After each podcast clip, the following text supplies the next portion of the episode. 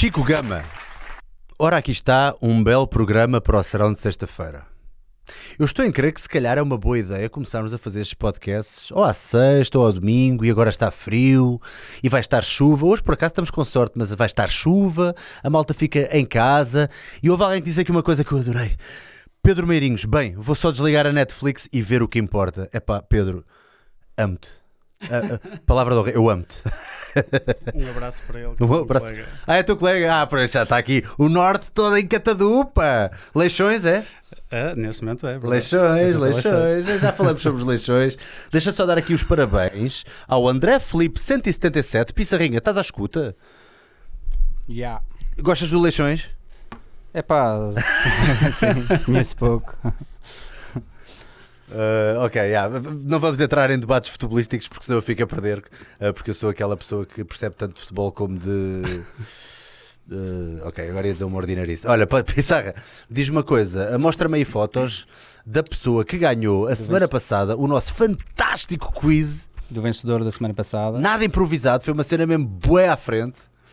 Recebemos muitas respostas, mas só, só é o André, né? Exato, vou, vou só fazer um refresh, um reminder às pessoas o que é que foi. Portanto, nós agora vamos brincar com coisas aqui no estúdio, uma vez que gastei tanto dinheiro já nestas bugigangas que nós temos aqui.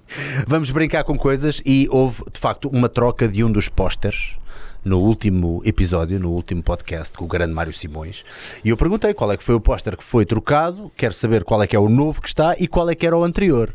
E a maioria da malta disse coisas como: Ah, meteste agora o Tom Hanks e antes estava um gajo de, de- de óculos de sol. Isso não chega, não é? Nós- Vocês têm que ser um bocadinho mais específicos do que isso. E o, ah, e o André ah, acertou e foi a primeira pessoa a enviar. Eu lembro que houve um rapaz que até ah, contribuiu para o Superchat, lembras-te? Yeah, yeah, yeah, yeah. Pedro, qualquer coisa. Pedro Saraiva, será? Mas eu acho que ele acertou, não foi é rápido. Não foi rápido o suficiente, mas estava aqui todo cagão a dizer: Não, não, eu consegui, não sei o que foi, isto foi fácil demais, Salgueiro, Salgueiro, foi fácil demais. hoje, hoje já não vai ser, ser tão fácil. Mas também não é o mais difícil. Yeah. Então Yeah. pronto, então uh, mostra lá as fotos do nosso campeão com as nossas com a t-shirt que já lhe foi enviada. Olha, ah, já viste? Onde quer que ele vai já tem ali um emoji nas costas, o Salgueiro Guevara. já tem ali eh, e ganhou também o autocolante que os autocolantezinhos são sempre uma oferta que nós oferecemos né, cada vez que, que, que- damos ou que vendemos as nossas t-shirts, como é óbvio. Ah, vamos agora de- dar início a este ao concurso de hoje. Ah, passa a dizer, diz tu, Pissarra, diz tu o que é que se vai passar aqui hoje e, que- e quem adivinhar o que é que ganha. Basicamente, o de hoje é alguma, pode ser das duas uma, ou alguma coisa que nós retiramos do cenário ou que metemos e que não estava a semana passada. Ok, e o quê? E o que é que é? E onde é que estava? Ou onde é que não estava? Pá, é serem o mais precisos possível. Senão yeah, a, a resposta não, não conta. yeah. Isso, estamos aqui a falar de ciência hoje, vamos falar de ciência, portanto temos que ser explícitos. E mandar as respostas para o Instagram em mensagem para o Instagram das dicas. Direct message. Podem mandar nudes também. uh, pode, pode- há, há fortes, há fortes probabilidades de contar também para, para, para a resposta certa. Pronto, e Hum. o, primeiro, o primeiro a responder certo é o premiado. Pronto, e no, no próximo podcast nós anunciamos, eh, fazemos como fizemos, anunciamos o vencedor, mostramos o vencedor com o presente e lançamos um novo desafio. Ganha uma t-shirt XS para ficar bem apertada, para ficar com, com, com o bíceps a brutar. A brutar. Obrigado, Pissarrinha. Uh, vamos uh, só pôr aqui também o, o, o, cupão uh, da Prozis uh, e vamos seguir em frente. Já sabem que o código Salgueiro dá 10% de desconto em todos os produtos e tem aqui estas ofertas fantásticas deste mês até dia 28, porque este mês é o mês da. Como é que se diz? Black Friday. É Black Friday. Black Friday. Sim, Black Friday. Opa, Pedrão, Black Friday, tens isso da ponta da língua. Das duas, Acho uma. que é a última, última sexta Não, já percebi, és consumista, és consumista, não és nada que eu também não sou nada consumista consumista, coisas. sou consumista de algumas coisas, não tanto de bens materiais, mais de viagens e refeições. É pá, espetáculo, és mesmo cultural, pá. Então o que é que tu, o que é que Não, tu consomes mais então? O que é que consomes mais? Muita comida, porque gosto muito de comer bem. Ah, eu hoje vi um e viajar, e viajar. Conta, queres contar aqui às pessoas o que é que estavas a comer hoje a Não, almoçar? eu acho que aquele post, aquele post, por acaso, houve pessoas que não perceberam muito bem porque acharam que eu tinha comido depois aquelas batatas fritas e aquela banana frita, mas não, aquilo foi o que eu pedi para vir sem. o empregado de mesa trouxe com um, e eu recebi a tentação. Que balelas! Que, É bale... verdade. que mentira! Como é que és capaz Não. de vir aqui a Lisboa mentir na minha cara, Pedro? Não Não, acredito. não, eu as neiras durante a semana A sério? Estrago-me estrago estrago demasiado ao fim de semana para também me poder estragar durante a E semana. estragas com comida ou também estragas com álcoolzinho e não sei o Com quê? muita bebida. Ninguém está a ouvir, é Com muita bebida. Muita Mas bebida. eu faço questão de partilhar isso também. Epá, por Eu gosto, de acaso- ser, eu gosto de ser o mais genuíno possível, não, não gosto de enganar ninguém. Tu, tu não há... Os, os meus, os meus 5 litros de cerveja Epá, ao sábado e ao domingo com os meus amigos, e muitos deles estão a assistir, não me deixam mentir, certamente. Não é brutal, é brutal, meu. É- A mim ajuda-me a fazer o reset para a semana toda. Sim, as segundas-feiras as segundas-feiras às vezes não são assim muito brutais, mas Porra. E, e lembraste dos domingos, é tipo, ai meu Deus, aquele domingo foi horroroso, nem não fiz nada, foi super pouco produtivo. Mas, mas é engraçado que cada vez mais eu estou a desenvolver uma espécie de uma fobia de pessoas que não gostam de álcool. Não eu, eu não- ver? não, eu não digo uma fobia, eu tenho uma fobia de pessoas que tentam passar uma imagem que não é delas, que são Exato, pouco genuínas, que são pouco sinceras, e por Sim. isso eu acho que aí pelo menos tento transmitir todas aquelas coisas que eu costumo colocar. hum, e aliás, no meu Instagram só coloco mesmo ah, hum, as porcarias que como. Isso, isso, foi um- isso, isso é engraçado, que isso foi um dos problemas, eh, lembras daquela questão da dieta flexível? Quer dizer, claro, claro que sabes de dieta Claro. flexível, mas houve, houve aí uma questão da dieta flexível há uns anos atrás, que a malta começou a pensar que, ok, não, nem é- nem- não era necessariamente, eh, era dieta flexível, mas era aquela cena do if it fits your macros, portanto, se estiver dentro dos macros, que se lixe. Claro. E então a malta, como começou só a publicar a- as, as coisas mais virais, que é os. M&M's e os sim, chocolates sim, e não sei o quê, a malta pensou, ah, esta, esta malta começa só a comer porcaria que está-se bem desde que caiba nas macros, o que não é bem assim, não é? Sim, o que não é bem assim. Existem algumas coisas, eu gosto de fazer isso e, e- e- faço isso muito com os cereais de pequeno almoço e coisas um bocado mais açucaradas. Muito mais em atletas ou pessoas que tenham que treinem, que tenham um volume de treino grande. Ahm, epá, porque, sei lá, nós desde 2012 ou 2013 parece que só a aveia é que serve. Parece que é assim aquela coisa, aquela é? apologia e se não for aveia, meu Deus. A malta E eu tá- não tenho, eu eh, até não tenho nenhuma ligação a, a- a- a nenhuma marca, nem essas nem outras, mas eh, seja o Nestum, seja o Cerelac ou outros cereais mais, mais açucarados, ou de outra, de outra marca qualquer, hum, epá, porque são coisas, quer dizer, eh, aquilo do ponto de vista de calorias vai ser praticamente igual, do ponto de vista de micronutrientes vai ser igual ou melhor, até porque aquilo é tudo enriquecido. Uhum. Uh, e eu não tenho que passar a vida a fazer sempre aveia sem sabor. Claro que se eu fizer cereais com mais proteína, com mais fibra, é uma coisa melhor, logicamente que sim.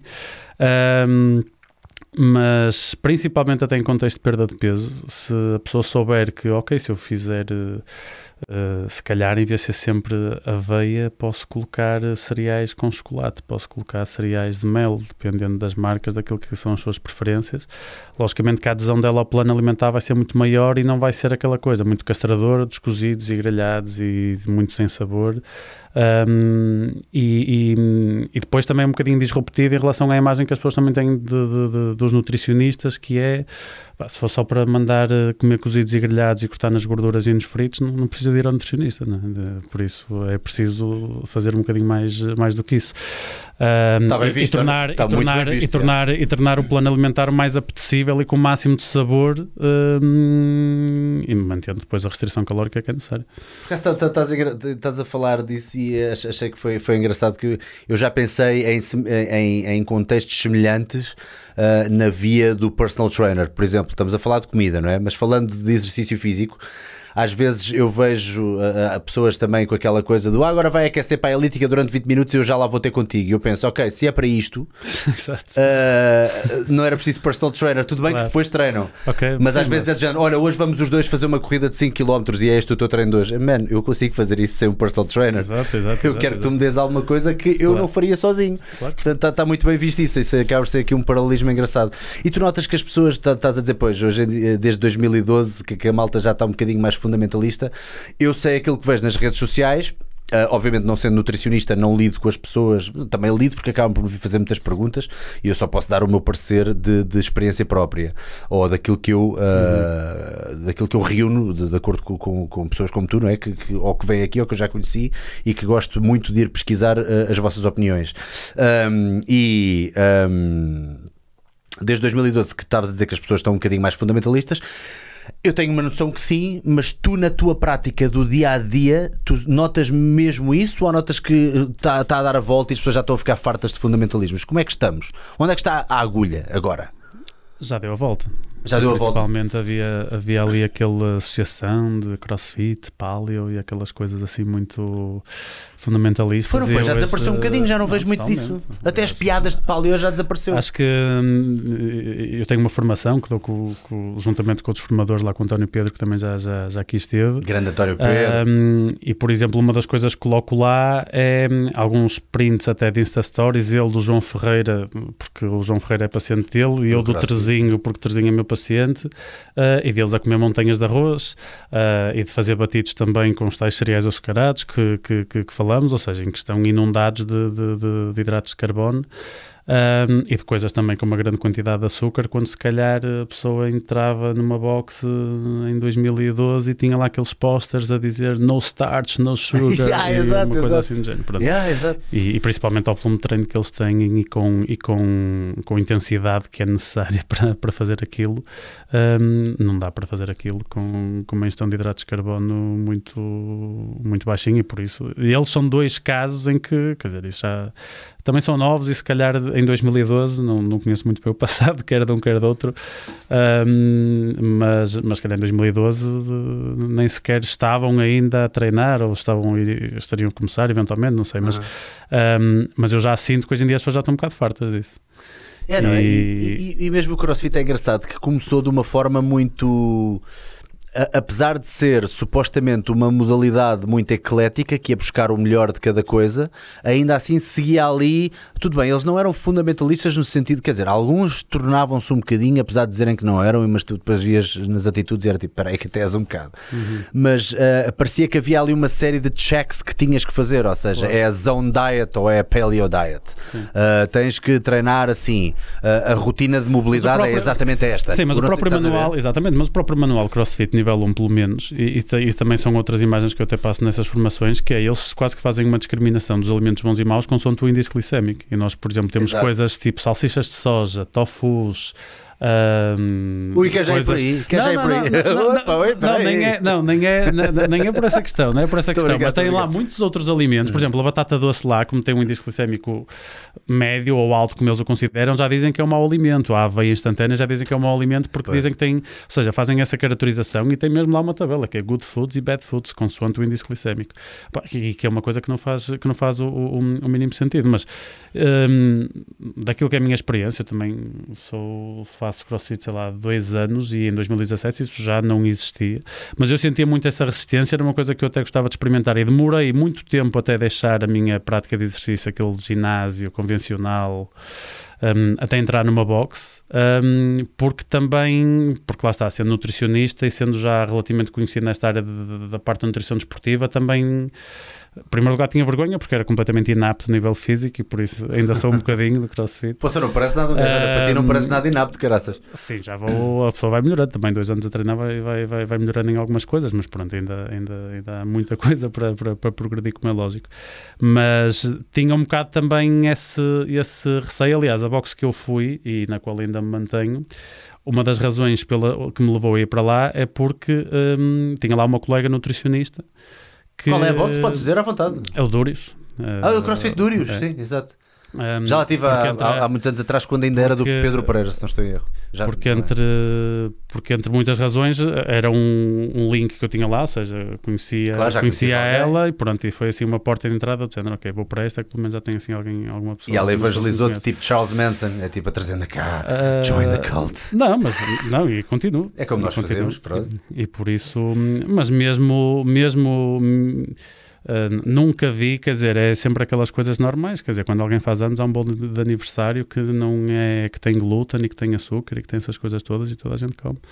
E, e não há nada de fundamentalismo. Eu nunca experienciei, se bem que eu também lidei com isso a partir de 2017, mas via muito pelas redes sociais aquilo que eram coisas um bocadinho. Também foi naquela altura em que começaram a apelidar os nutricionistas todos como nutricionistas da Bolacha Maria e. Ah, aquele, aquele mito da, e da, havia- bolachinha Maria com, com- havia com a aquela fruta, né? Que tinha uma parte de verdade também. Um, porque felizmente hoje em dia existem dezenas, centenas de nutricionistas muito habilitados uh, a trabalhar nesta área uhum. uh, do desporto. Um, mas há uns anos atrás isso, isso, isso não existia e, e, e, os planos alimentares que eram feitos, seja em ginásios, seja na nutrição de desporto, era muito com recurso às bases de ou terapia que são bases que fazem todo sentido dentro de um hospital, dentro de um centro de saúde, eventualmente, para que é nutrição para a patologia. E nós aqui não estamos a falar de nutrição para a patologia, estamos a falar de nutrição para a performance. Para a performance, nutrição para a performance é uma coisa completamente diferente em tudo. Seja na parte da gestão de macro, seja na parte de, de, de, da suplementação. Fala-me um bocadinho do teu percurso. Uh, por onde é que tu começaste? Qual é que foi assim, o teu primeiro, o teu primeiro contacto com este mundo uh, e onde, uh, até onde estás agora? Ora bem, eu comecei, entrei na faculdade em 2005, licenciei-me em 2009 e doutorei-me em 2015. Logo no final, de, logo em 2008, comecei a, comecei a estagiar no, no Futebol Clube do Porto e estive no, no FCP durante oito anos. estive no, no, no, Porto durante oito anos. Um, uh, a lidar com diversas modalidades uh, e com diversos atletas. Um, e, e, que foi uma experiência incrível, saí há, saí há dois anos também. Um, no intervalo fui fazendo isso foi aquela ligação maior à área do à área do desporto. No intervalo fui fazendo muitas outras coisas. Os artigos para o público que eu escrevo agora com uma periodicidade mensal começaram em 2012 também Uh, já vou em 150 e, e, tal artigos, entre dicionário dos alimentos e agora dos mitos, já vão em, em mais de 150 artigos. Um, fui fazendo muita clínica, já trabalhei em ginásios, já. já Uh, já fiz, uh, entretanto, depois, depois de tirar o doutoramento, também comecei a dar aulas, também já dei aulas, sei lá, em quatro faculdades diferentes ou cinco. Pronto, neste momento estou só a dar no, no, no ISMAI na, na, na Universidade Católica. Um, e, e, a razão que me levou também a sair do, do, do Futebol Clube do Porto foi um projeto novo na SONAI, um, associado à perda de peso. Um, não só dietas cetogénicas, depois também podemos falar sobre isso. Uh, tem essa parte, mas depois também tem outras. Uh, e pronto, e, e, neste momento a minha prática clínica é quase, está quase partida ao meio, é, faço tanto emagrecimento como otimização de performance. Por pois, não é, acaba... só, não é só uma questão da nutrição de desporto, já é quase 50-50. Pois, por grosso modo, a nível de, de, pacientes, como tu chamaste há pouco, grosso modo, uh, muitas vezes acabam por vir muitas pessoas uh, comuns, vá, digamos claro, assim, que sim, não são atletas, exatamente, exatamente. e por que não atendê-las também? Quer dizer, uma claro. vez que tens esse know-how, tens, tens know-how, tens muito know-how, não é? e estavas a falar também dos teus artigos do público, e pronto, e também é um bocadinho em jeito de brincadeira aquilo que me fez trazer-te aqui, obviamente, para falarmos sobre dietas no geral, para falar sobre os mitos mais uma vez, já, já uhum. tínhamos falado algumas vezes, mas é sempre bom aprofundar estes tópicos, surgem sempre muitas perguntas e em particular este, este, este artigo que tu fizeste agora relativamente a este, este documentário do Game Changers. Podemos começar por aí, que a malta está mortinha para saber então sobre o Game Changers. Salgueiro fala sobre o Game Changers, fala sobre o Game Changers. Portanto, temos aqui um documentário ou um filme. Sim. temos aqui um filme sobre um, uma vaga de pessoas e de atletas e atletas de alta performance, alguns dos que ali estão, aliás, todos os que ali estão têm, têm performances incríveis e de facto têm uma nova forma, nova, isto não é nada novo, quer dizer, o veganismo já existe há bastante tempo, mas uh, todos eles adquiriram hábitos alimentares uh, em que não consomem produtos de origem animal. Uh, Quid Juris, o que, é, que é que achaste do documentário? Pronto, obviamente muitas pessoas podem não ter visto ainda especificamente uhum. uh, o, o, teu artigo. Se não viram, uh, está no público. Pissarra, deixei-te aí, deve estar aí alguns uh, o artigo do Pedro do, do público, portanto, para as pessoas também poderem ter a noção do que é que eu estou a falar. Aquilo que mais, me, que mais me entristeceu no Game Changers é que acho que eles perderam uma grande oportunidade para fazer mesmo um bom documentário. Acho que se perdeu uma grande oportunidade para. Hum, até uh, em favor uh, da, da dieta da própria prática, não é? Da, da, da, dieta vegana, não é? Porque, hum, é assim, nós temos. Eu não sou muito fã de documentários, precisamente por isso, porque os documentários não, não são prova de nada, não são. Os documentários não são, apesar de poderem reunir até alguns trabalhos, como este reuniu. Um, bastantes artigos que foram lá passados, mas um documentário não é, não é prova de rigorosamente nada. Um documentário não é revisto por pares como um artigo científico antes de ser publicado, ou seja, não há um, dois ou três revisores ou especialistas que vão analisar o documentário e que dizem, ok, isto só passa se cumprir determinados critérios. Nós até podemos ter uh, documentários, uh, um documentário um tiro no escuro, um, por isso tanto pode ser uma coisa muito bem feita, totalmente in independente, uh, ou não como foi este o caso, e por isso eu acho que neste caso se está hum, a confundir muito aquilo que é hum, a promoção daquilo que é uma dieta hum, vegan para otimização da performance, hum, porque isso pode ser feito, não há problema rigorosamente nenhum, e é das coisas que eu digo no artigo, porque um atleta vegan tem todas as condições corretamente acompanhado e eventualmente suplementado, como outros, porque algumas carências que são um bocadinho mais nutricionais, que são um bocadinho mais prevalentes no atleta uh, vegan, mas que um atleta omnívoro que não coma uh, com, de forma equilibrada uh, pode ter também essas e até pode ter outras. Uhum, Por isso, claro, claro, claro. não é essa a questão. Um, onde, eu acho que, onde eu acho que o documentário falhou foi mesmo em tentar passar um atestado de estupidez a toda a gente. E principalmente quando nós estamos a falar, quando alguém já tem um background científico e já tem conhecimento técnico para chegar ali e dizer não, isto está errado, isto está errado, isto está errado um, ou vocês estão a deturpar por completo a informação.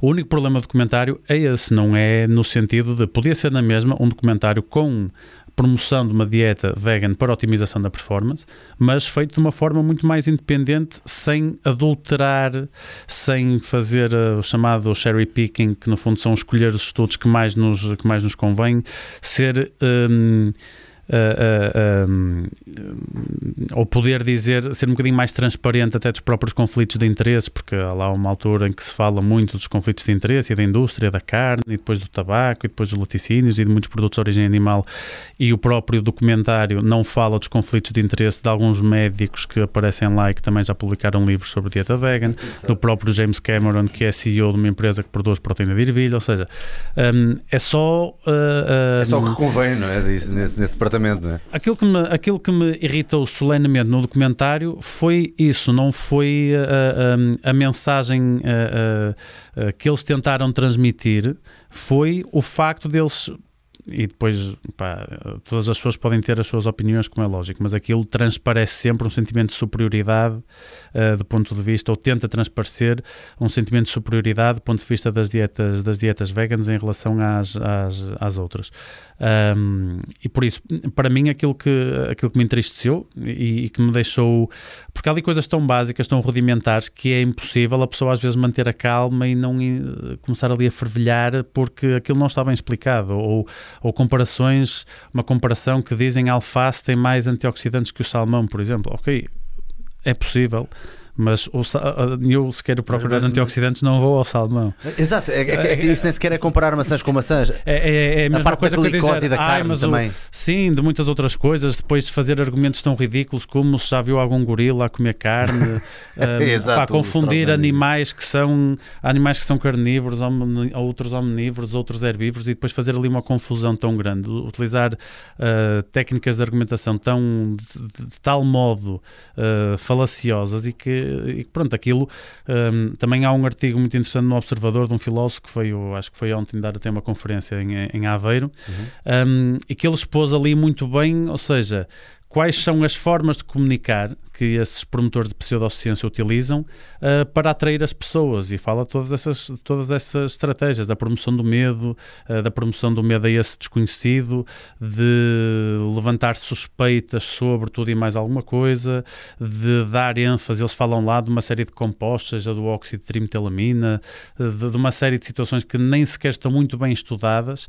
Um, isso é quase a mesma coisa que, ok, eu falo, eh, era quase como se eu abordasse, por exemplo, ok, mas produtos de origem vegetal também podem ter muitos pesticidas e isso pode ter, ou seja, estou a pegar num ponto negativo de um alimento que pode ter muitos outros positivos e estou a dar ênfase só àquilo, estou a apontar o foco só para aquele, só para aquele problema.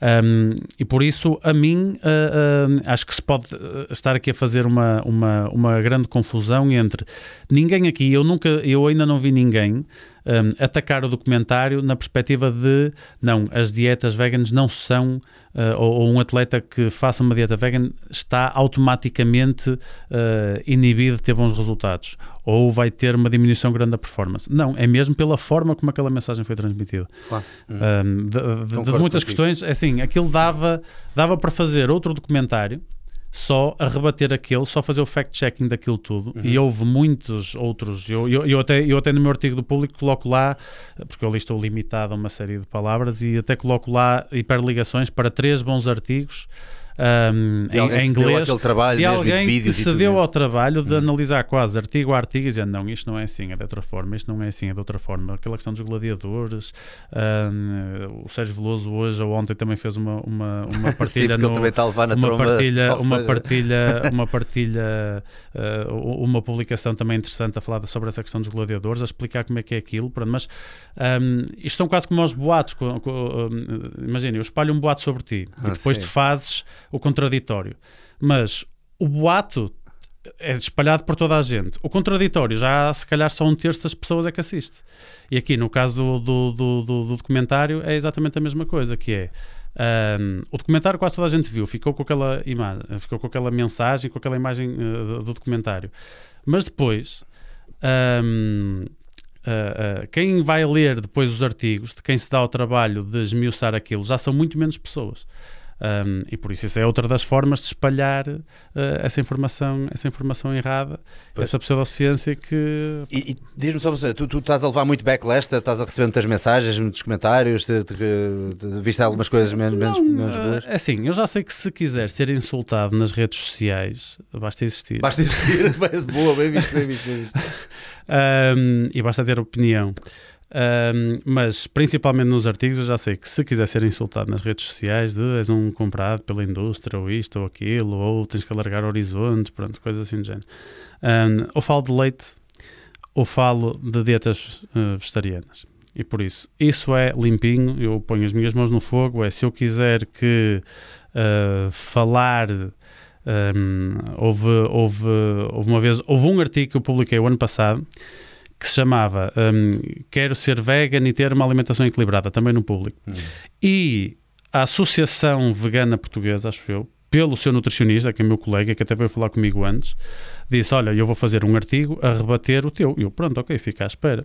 E depois o artigo que, que, que eles fizeram a rebater aquilo era uma coisa que não fazia, ou seja, que mesmo feito por ele, eh, tinha uma quantidade, mais uma vez, de cherry picking gigante, que eram aqueles trabalhos que, ou seja, era uma coisa que, que, que, era muito pouco honesta. Quando eu, naquele artigo do público, foi escrito com pinças a dizer isto não é promover uma dieta sobre outra, não é falar sobre o impacto ambiental, não é falar sobre questões éticas, nem de, uh, de proteção do bem-estar animal, é mesmo só uma análise puramente uh, nutricional que é eu, se não comer produtos de origem animal, tenho um risco um bocadinho maior de desenvolver estas carências nutricionais o que é que eu vou, posso fazer, seja do ponto de vista de alternativas na alimentação, seja do ponto de vista da suplementação, para uh, uh, tentar que isto não aconteça, para diminuir a probabilidade de eu ter alguma carência, alguma carência nutricional. E mesmo assim, mesmo não, não fazendo um único juízo de valor sobre quem tem essas, quem faz essa opção, uh, aquilo que eu recebi em troca foi o costume. Uh, tenho, mesmo esse nutricionista acabou por ser. Uh, Atacar-te? Foi? É isso que estás a dizer? Não, não, não, não, não sei, não estou a par. Não, nós não estamos a falar, sim, nós não estamos a falar de um ataque, de um ataque sim, não, pessoal, não, atenção, nós estamos a falar, a falar sim, de uma coisa, tipo, sim, calhar... estamos a falar que é aquela narrativa, ou seja, pois. isto é quase, isto hum. já entra no domínio, porque assim, eu posso posso ter a minha opção alimentar, posso comer, uh, posso gostar muito de ovos, posso não gostar, posso comer carne, posso comer peixe, posso comer uh, uh, aquilo que me apetecer.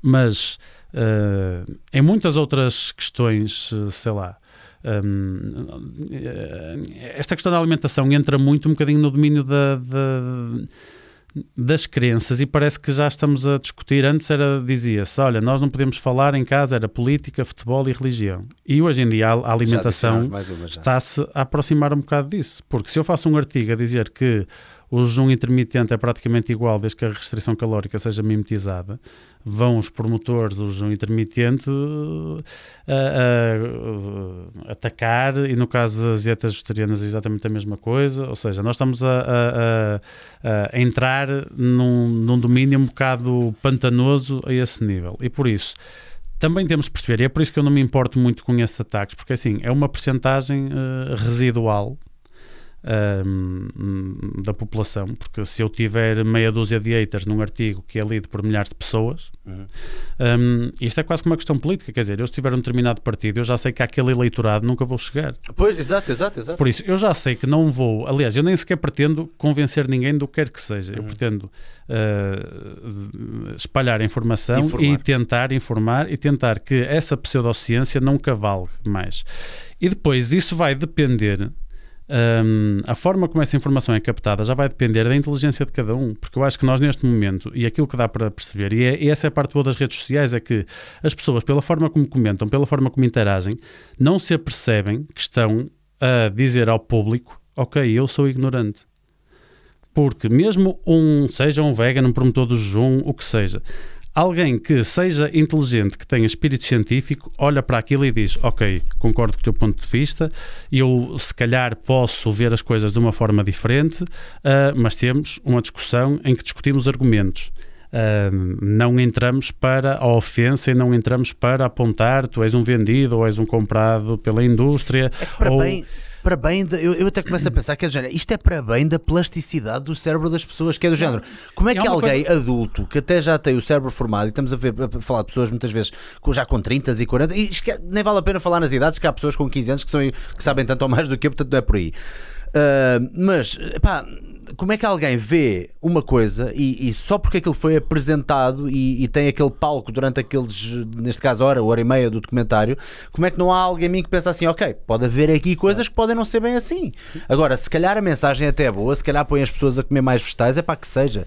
Todos nós devíamos ser, a maioria de nós devíamos ser 30 ou 40% mais veganos do que o que somos. A verdade é essa. Eu devia claro. comer mais vegetais, claro. se calhar tu também, se calhar claro. uh, o Pissarra também, não sei. uh, e está aqui, por exemplo, está aqui já aqui um, um comentário que eu, que eu acho que é bom nós, nós darmos uma resposta, que é Sandro Carvalho. Uh, é uma boa hora para o Pedro dizer, logo aqui, excelente, excelente início de frase, ó oh Sandrinho.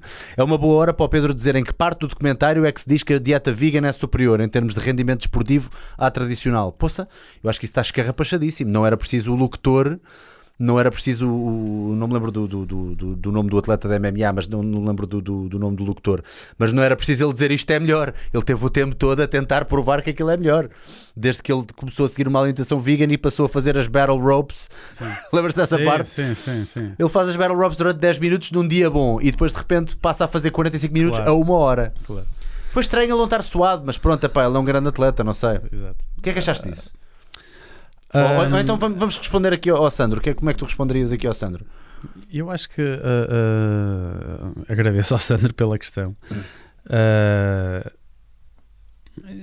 assim, e, e, eu de facto acho, ou, ou, não tenho a certeza, porque já vi o documentário se calhar há três semanas, um, não sei se foi lá dito ipsis verbis a dieta vegan é superior à omnívora para o que quer que seja. Ah, não, porque 90%, os comentários nunca dizem isto assim, não é? A ideia 90%, é levar-te a querer isso. 90%. Quando eu faço Uh, uh, todas aquelas experiências, entre aspas, com uma amostra de três atletas em que Uh, Dos burritos e, de, e, do tesão. Sim, é que, que exato, tão, sim tão... exatamente. E depois, um, seja pela questão, depois daquele apelo ao sentimentalismo, ou pelos bombeiros, ou pelo pai, porque ele depois passou a fazer, como é lógico, alguém que só coma porcaria, que se encha de carne uh, vermelha ou outras coisas e que não coma rigorosamente uh, fruta nenhuma, legumes nenhums, um, como é lógico, quando passa a comer melhor, uh, vai ter muitos benefícios, seja na performance, seja na saúde. E principalmente aí na questão dos hidratos de carbono, os hidratos de carbono são todos de origem vegetal. E por isso, como é lógico, uh, um atleta num dia de prova, no dia antes da prova, até convém que seja 90% vegan, porque há uma série de coisas. Quer dizer, ele não convém que coma laticínios, uh, até por uma questão da própria digestibilidade. Não, é? um, não convém que coma muita proteína, também por causa dessa situação, uh, e porque também não convém ter um aporte calórico muito grande nas 24 nas 48 horas da prova, uh, anteriores à, à, prova ou ao jogo, e como já vai, já vai ter que aumentar, fazer esse mini carb load ou grande, dependendo da modalidade que estejamos eventualmente a falar, já vai ter que aumentar muito o aporte de hidratos de carbono e por isso convém que reduza o de proteína e de gordura, ou seja, nas 24 horas antes ou nas 48 horas antes, uh, quase todos os atletas têm que ter uma alimentação predominantemente vegan. Uhum.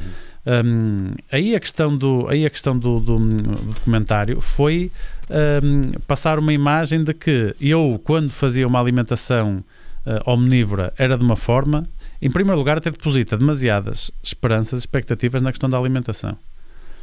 Porque é assim, um, alguém que contacte com atletas, e claro que depois existem diferentes modalidades, mas alguém em contacto com atletas, principalmente em modalidades que dependem muito mais de questões relativas ao talento do que de questões físicas. Uhum, uhum. Um, e se calhar acho que o futebol é o principal exemplo. Uh, como é lógico, um atleta muito talentoso, quando come mal e passa a comer melhor, uh, vai ter melhorias na performance. Mas eu posso ter um atleta, um futebolista, por exemplo, que é um atleta fantástico, que come muito bem, só que depois os pezinhos podem não ser aquela coisa. E por isso, uh, logicamente que para um nutricionista, e por isso é que há sempre este mix feelings em relação ao documentário, que é, eu fiquei muito contente um, por uma das mensagens que foi transmitida, que foi, ok, uh, é importante nós variarmos mais a nossa alimentação, é importante desmistificar de vez essa ideia que não é a proteína que dá força uhum, uhum. Um, e que hum, é importante nós termos uma grande quantidade de fruta, legumes, para melhorarmos a nossa performance, tudo bem, mas esses benefícios são provenientes de eu aumentar muito os alimentos de origem vegetal e também diminuir muito, porque uh, quem come nuggets e 300 gramas, por exemplo, de, de, de, de, frango frito ou de outros exemplos como foram, como foram lá dados é dos, dos, uh, atletas, dos atletas de futebol é, americano. Dos burritos que eles comiam com frango como é frito. É mas, por exemplo, mas esses burritos, ainda, ainda agora estava, estava no caminho para cá e estava a ver, estava a, a ler também outras coisas. Por exemplo, aqueles, vamos imaginar que aquelas experiências não são completamente... Sim, sim, eles por acaso aí até whatever. se protegem, quer dizer... Mas ainda assim, mas por exemplo, aqueles dizer, burritos tinham, depois uns tinham feijão preto, os outros até tinham carne vermelha. Mas se aquilo fosse com salmão, o salmão tinha mais ômega 3, também promove a vasodilatação. Porque é que a escolha foi da carne vermelha e não foi, por exemplo, do salmão? Pois, relativamente à questão do, aqueles, do, do, da eração. Sim, mas aqueles, eh, essa eração foi outra, depois houve uma que eles colocaram lá aqueles swings de ensaio e que aquilo estava um bocadinho mais translúcido. pronto. O plasma estava mais turbo. Que, que, que, que, é, que, é, que é ridículo. Alguém que, alguém que, hum, que, que, já tenha investigado alguma coisa na vida, ou que mesmo que não tenha investigado, que já tenha lido artigos e que não, não se fazem artigos com amostras de três pessoas, em que cada, cada ramo de estudo tem uma pessoa ali. Não há, ali não há média nem desvio padrão, porque é só um. Ou seja, aquilo ali é uma coisa que, que, que, é completamente ridículo e até os intervenientes, porque aqueles intervenientes à partida têm uma célula profissional, eh, até os intervenientes darem-se a esse papel por mais uh, enviesados e que, que, que, estejam, não joga muito darem-se darem a esse papel de promoverem aquele tipo de uh, experiências entre aspas é uma coisa que não faz é uma coisa que não faz que não faz sentido rigorosamente nenhum. Por isso é, por, por isso é que eu estou a dizer que tendo em conta a dimensão que isto tomou e que está a tomar e não é só cá em Portugal, é no mundo todo, porque grande parte das pessoas que eu também sigo nas redes sociais uh, no Brasil, nos Estados Unidos, no UK, toda a gente anda a falar, toda a gente anda a falar sobre isto. E não há uma única pessoa daquelas pessoas que eu sigo e considero que tenha credibilidade, que não tenha uma opinião parecida com esta. Uhum, uhum. Não é no sentido de dizer as dietas veganas não prestam. Não é. O documentário está assente num chorrilho de falácias e de raciocínios enviesados. Por isso a questão é mesmo essa, ou seja, não há rigorosamente nada. Eu tenho muitos atletas vegan. Um, até tenho alguns que agora, ainda, ainda esta semana tive um que ficou mesmo doutrinado por aquilo. E uma das coisas que me chocou, principalmente com esse atleta, que era esse, se eu pudesse dizer, olha, escolhe o teu futebolista que tem a alimentação mais equilibrada de todos, eu dizia, é este. E aquilo captou quem é que se interessa? Quem é o, o, atleta que está em sua casa, em vez de ver outra coisa qualquer, vai ver um documentário sobre alimentação? Automaticamente aqueles que já estão mais interessados. Sim, aqueles que já, Ou seja, já, já é um viés de seleção. Sim. Exatamente. Uhum. Ou seja, já, já existe esse viés de seleção que é, ok, só vê aquilo quem já está mais interessado. Uhum. Por isso, aquilo devia era ser quase que mostrado, entre aspas, àqueles que estão-se completamente a marimbar para, para a alimentação, porque esse é que precisavam de ver o documentário. E de se calhar ficar com a, com, a, com, com, com a mensagem que ele o transmite, que é dizer, não meu amigo, isto não é uh, comer rodízio todos os dias ou comer uh, questão de sushi, já nem, já nem vamos entrar tanto por aí, mas não é assentar a tua alimentação numa grande quantidade de carne uh, ou de peixe ou de ovos ou o que seja é ter uma alimentação muito mais equilibrada. O principal problema, e é, e é esse que eu vejo, que aí é que pode ser um bocadinho perverso a questão do documentário, que é os atletas que já comiam bem, que já tinham muita atenção à sua alimentação, agora podem piorar um pouco, ou não, depende depois das, dos ajustes que fizerem, uhum. podem piorar um bocadinho o seu estado nutricional, caso depois não sejam devidamente acompanhados, porque eles já comiam bem, e agora estão a retirar uma grande, uma grande quantidade de proteína animal da sua, da, sua, da sua alimentação, que também não tem problema rigorosamente nenhum, desde que eles depois saibam compensar com, com, com outras coisas. A proteína é igual, o valor biológico da proteína é algo importante. Há diferença entre a proteína, o nível de valor biológico da proteína da carne uh, para a whey, para a soja, para uh, as lentilhas, para as lentilhas, para as leguminosas. Sim, sim, sim, Há diferenças? Há diferenças. São significativas? Uh, vale, a pena, vale a pena olhar para essas diferenças? Há diferença. Assim, eu, eu por acaso até nem acho que o principal problema aqui no que diz respeito à parte da performance seja da proteína, hum. sinceramente. Hum. Um, porque há formas muito fáceis de depois, mesmo num plano vega, nós conseguirmos colocar a mesma quantidade com recurso a alguns suplementos, regra geral, um, e aí o James Cameron pode ficar muito contente porque um desses suplementos pode ser a proteína de ervilha uh, ou outras, empresa, ou outras. Um, mas não há problema, não há. Para mim, o principal prejuízo que pode existir do ponto de vista de performance uh, é estamos a falar principalmente nos níveis de, de hemoglobina uh, que podem ficar um bocadinho mais diminuídos, nos níveis de cálcio que podem ou não ficar mais diminuídos. Por isso é que eu estou a dizer, alguém que faça que substitua o leite por bebidas vegetais que também têm cálcio fácil. Uh, independentemente depois de escolher aquelas com mais açúcar, menos açúcar, dependendo do objetivo de cada um, seja emagrecer, otimização da As performance. As bebidas vegetais também têm cálcio? As bebidas vegetais também têm, também têm, também têm cálcio. Quais é que tu poderias sugerir? O que é que poderias Qualquer uma, qualquer uma, depende um bocado do objetivo, porque nós temos, sei lá, também depende um bocadinho das marcas, mas nós temos, hoje em dia temos bebidas vegetais que têm, tanto temos bebidas vegetais de arroz, de espelta, de aveia, de coco, de amêndoa, que tem mais açúcar do que qualquer refrigerante, porque existem bebidas vegetais que têm 10 a 12% de açúcar na sua composição. Mas desculpa a minha como temos, como temos bebidas vegetais, deixamos só terminar esta sim, parte. Sim, claro que sim, claro que sim, senão, para, não ficar nada mal respondido. Senão, senão já vão dizer que eu estou a dizer que as bebidas vegetais têm muito açúcar, todas. Certíssimo, certíssimo. E algumas têm, se calhar, 10 a 12% de açúcar na sua composição. E hoje em dia, acho que não há nenhum sumo, nenhum refrigerante no mercado que tenha tanto açúcar, como temos bebidas vegetais que não tem açúcar rigorosamente nenhum. Eu costumo até dizer na brincadeira que elas são as colas zero das bebidas vegetais. Sim, ok. Eu até fiz uma publicação precisamente por, por causa dessas, para dizer que eu não tenho o mínimo conflito de interesse, que estou completamente independente da minha análise. Como eu já fiz algumas apresentações para o leite, não no sentido de defender o leite, mas de defender as inverdades que são ditas relativamente ao consumo de leite. E depois, como eu fiz um ou dois artigos e depois fui convidado para falar no Congresso A e B, fiquei um bocado até conotado com essa questão do leite. Um, até fiz no outro dia, porque quando uma determinada marca lançou essas bebidas vegetais com muito pouco açúcar, eu até disse: Ora, nós temos aqui esta bebida de soja light, esta bebida de amêndoa, esta bebida de coco. Isto tem se calhar 10 a 14 calorias por 100 ml, não tem açúcar rigorosamente nenhum. Proteína só de soja é que tem, as outras também não têm. Tem uma quantidade muito pequenina de gordura, ou seja, isto é quase um líquido branco que tem cálcio um, que tem muito pouca proteína, que tem muito poucos hidratos de carbono, que tem muito pouca gordura, que serve, e aquele bocadinho de hidratos que eu posso poupar, porque se eu colocar, sei lá, 300 ml de leite, estou a dar ali logo ali 15 gramas de hidratos. Claro, sim. Para fazer, imagina, umas papas de aveia. Hum. E eu se colocar com 300 ml de leite, já estou a ter ali 15 eh, gramas de hidratos. E vamos imaginar que eu não quero ultrapassar os 50 gramas de hidratos naquela refeição. Hum. E eu no leite já tenho 15, o que faz com que a quantidade de aveia ou de outros cereais que eu coloco ali já tenha de ser um bocado mais baixa.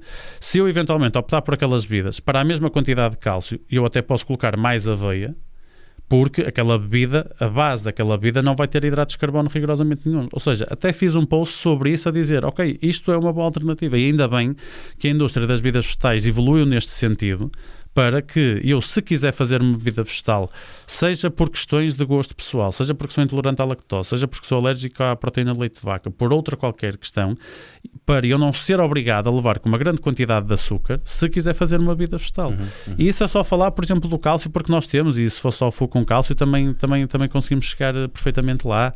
E no caso das, da, da, das proteínas de origem vegetal, é que isto não é uma questão, isto são factos.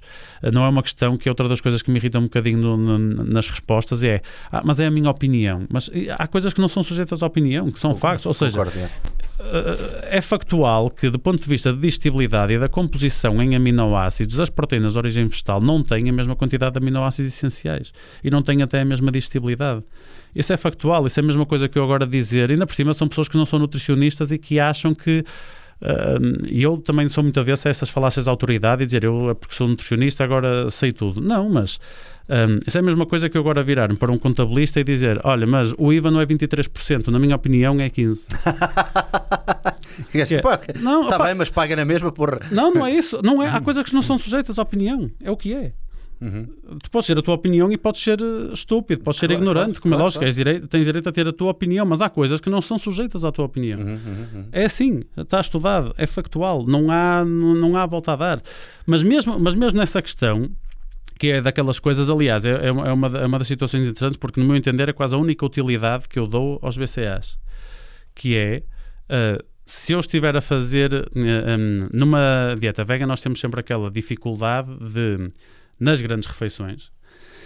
Eu para ter se calhar 20 ou 30 gramas de proteína sem carne, peixe ou ovos, tenho de colocar uma quantidade e se quiser escalar só com... Claro que se for com soja e tofu pode ser um bocadinho mais fácil, mas se for só com um, uh, uh, arroz, massa, batata e feijão ou grão, para chegar a essas 20 ou 30 gramas de proteína vou levar sempre atrelados, entre aspas, muitos hidratos de carbono. Uhum. Um, que até pode ser, porque depois desde que o total de proteína no final do dia seja perto daquilo que eu quero, mesmo que, essas, que o almoço e o jantar até nem tenha tanta proteína quanto isso, eu depois posso compensar nas outras refeições. Um, e mesmo para eu chegar a uma ingestão proteica de 2 gramas por quilo, 2 gramas e meia por quilo, mesmo num plano vegan, que é perfeitamente possível chegar, mas dá jeito eu ter proteína de origem vegetal do ponto de vista da suplementação, seja uhum. de soja, seja de arroz integral, uh, seja de ervilha, uh, que são aquelas três que ainda assim têm uma quantidade de leucina e de BCAAs um bocadinho elevada. Se estivermos a falar a proteína é, de é trigo... É o aminoácido mais importante para, para fatores anabólicos, é? Exatamente. Um, se estiver a falar de proteína do cânhamo, se estiver a falar de proteína do trigo, já é muito mais pobre uh, em, nesses, nesses aminoácidos essenciais. Um, mas se eu quiser chegar, por exemplo, eu se tiver naquelas 30 gramas, vamos imaginar um scoop de proteína vegetal, que em 30 gramas, em vez de ter se calhar aquelas 2 gramas e meia de leucina que tem a whey, que possa ter um bocadinho menos, eu se enriquecer aquilo com BCAAs, que para mim, porque se eu der BCAs a alguém que já tem uma alimentação omnívora, que já tem uma ingestão proteica de 2 gramas e meia por quilo, por exemplo, ou até acima disso, uh, e que até já faça whey, estar a dar mais BCAs é, é, é chover no molhado. Uhum. Não faz sentido. Não vai aumentar muito mais a síntese proteica muscular naquela refeição específica por estar a acrescentar isso. No caso de, uh, de, de, de sejam atletas ou outra pessoa qualquer, uh, mesmo, que não pratique, mesmo que não pratique exercício, ter lá esse acréscimo dos BCAAs já faz todo sentido, uh, porque, ok, eu não consigo ter esta quantidade toda na proteína de origem vegetal, então posso colocar um grama, dois gramas, dependendo depois do plano alimentar e das uhum. contas que se fazem, para enriquecer essa própria proteína. Por isso, nem sequer é, uh, um, para mim é, é facílimo eu conseguir com alguns suplementos, é certo, mas fazer, do ponto de vista nutricional, um plano. Um, uh, os meus aminoácidos, quando são absorvidos, eu não sei, uh, uh, o meu músculo não sabe, ah, isto veio da carne, isto veio do peixe, isto veio dos ovos. Não, são aminoácidos. E por isso uh, é perfeitamente possível fazer um plano vegan sem um único alimento de origem e suplemento de origem uh, animal, porque uhum. uh, podem existir ômega 3, não vem do peixe, vem das algas. Podem existir vitamina D, que não é vitamina D3 de origem animal, é vitamina D2. E se for suplementada de forma diária, os efeitos vão ser exatamente iguais. Ou seja, é perfeitamente possível fazer um plano vegan eh, com alguns suplementos, é verdade, porque senão seria muito mais difícil, suplementado eventualmente com ferro, vitamina B12, caso as análises assim o indiquem, com creatina e betalanina, porque uh, até um atleta omnívoro precisa disso porque nunca consegue, através da alimentação, chegar às quantidades que são ergogénicas e, e esses dois suplementos são suplementos que até se recomendam a toda a gente, uhum. mas uh, uh, os uh, atletas vegan, porque o, o, valor de base, a quantidade de base intramuscular que tem, seja de carnosina, seja de, seja de creatina, é mais baixa, até respondem melhor a esse tipo de suplementação.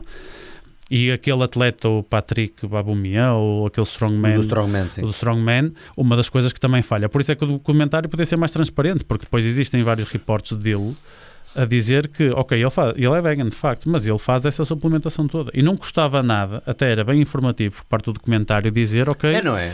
Uh, ele faz esta suplementação toda. Eu, eu, também acho que às vezes é mais valia informar como deve ser, em vez de estar a criar. Pronto, aqui também tenta-se criar aqui um bocadinho de escândalo e de choque, não é? E uma coisa que eu gostei no documentário foi que deu-me deu pica. Eu olho para aquilo e vejo tipo atletas em slow motion, empurrar cenas e não sei o que. Pá, adorei ver essa parte e como aquilo está bem gravado, obviamente, claro. tem ali uma boa equipa por trás. Nessa parte eu, eu, eu gostei imenso. Eu acho que eh, ganhavam mais provavelmente em, em, em informar as pessoas e em dizer: olha, se por acaso houver déficit disto isto, podes colmatar com aquilo. Uh, acho, acho que era mais, mais fixe.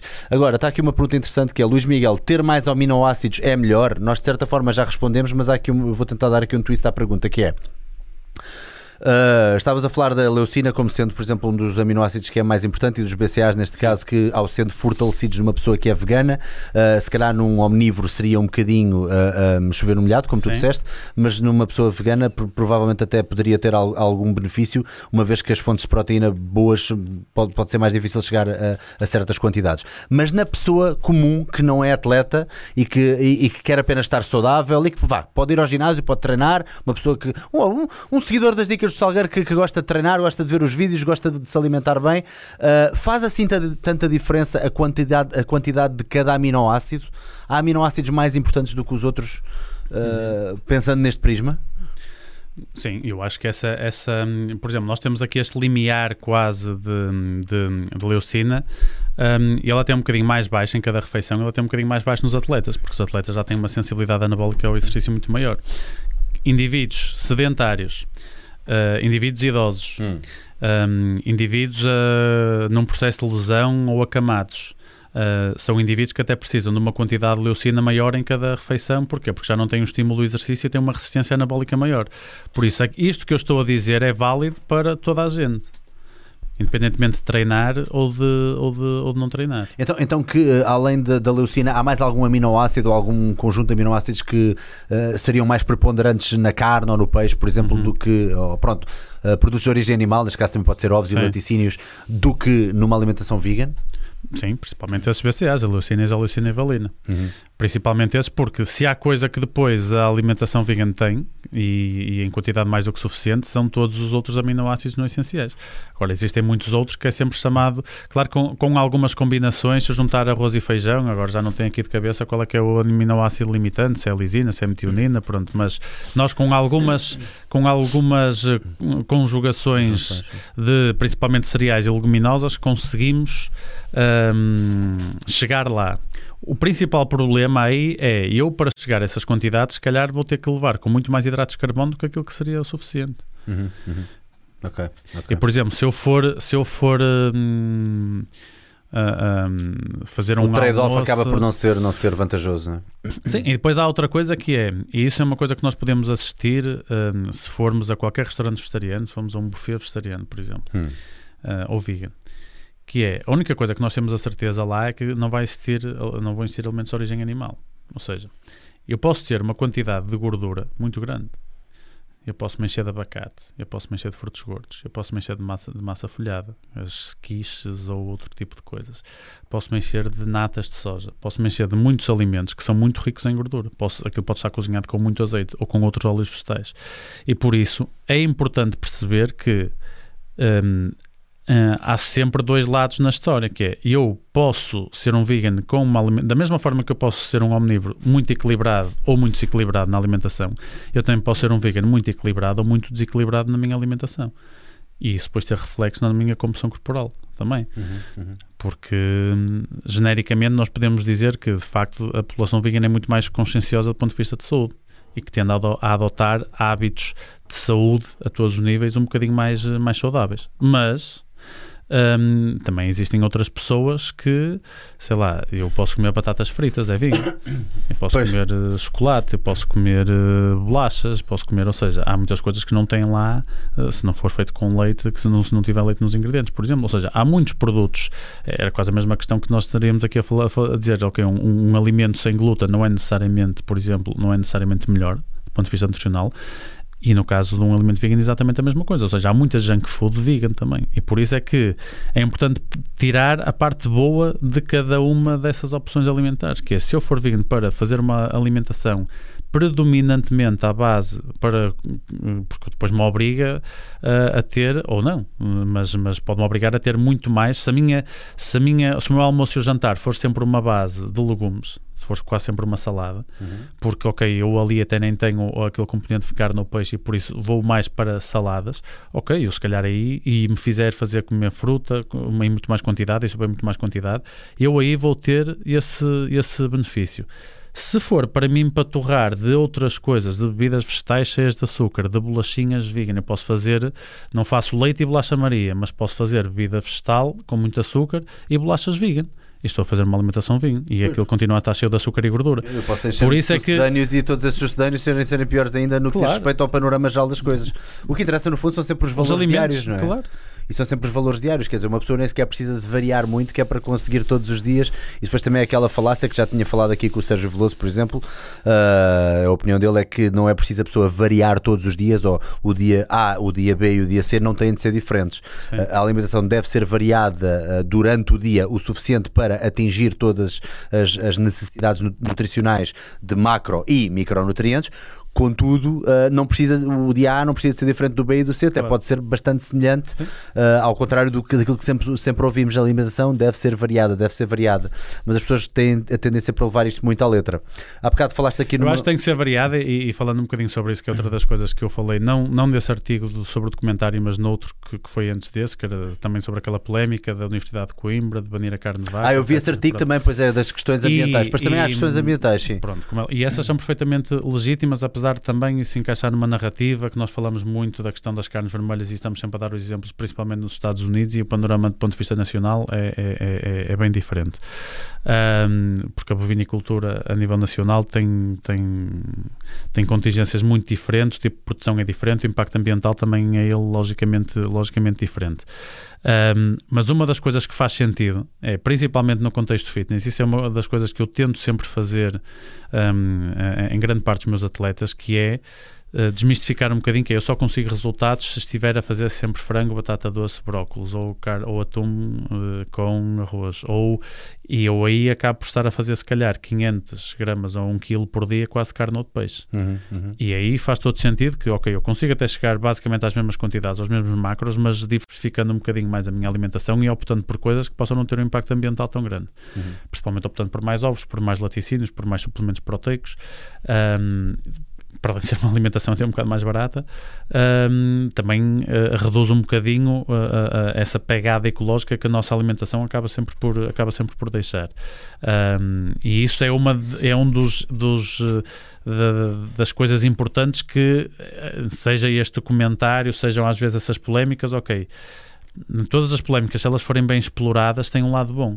Aliás, eu seja dessa parte claro, da Universidade de Coimbra, até boa. seja, se, seja pela Universidade de Coimbra, seja nesta questão aqui da, da deste comentário, eh, e eu também com os meus artigos e com a minha intervenção pública só compro, entre aspas, as guerras que quero.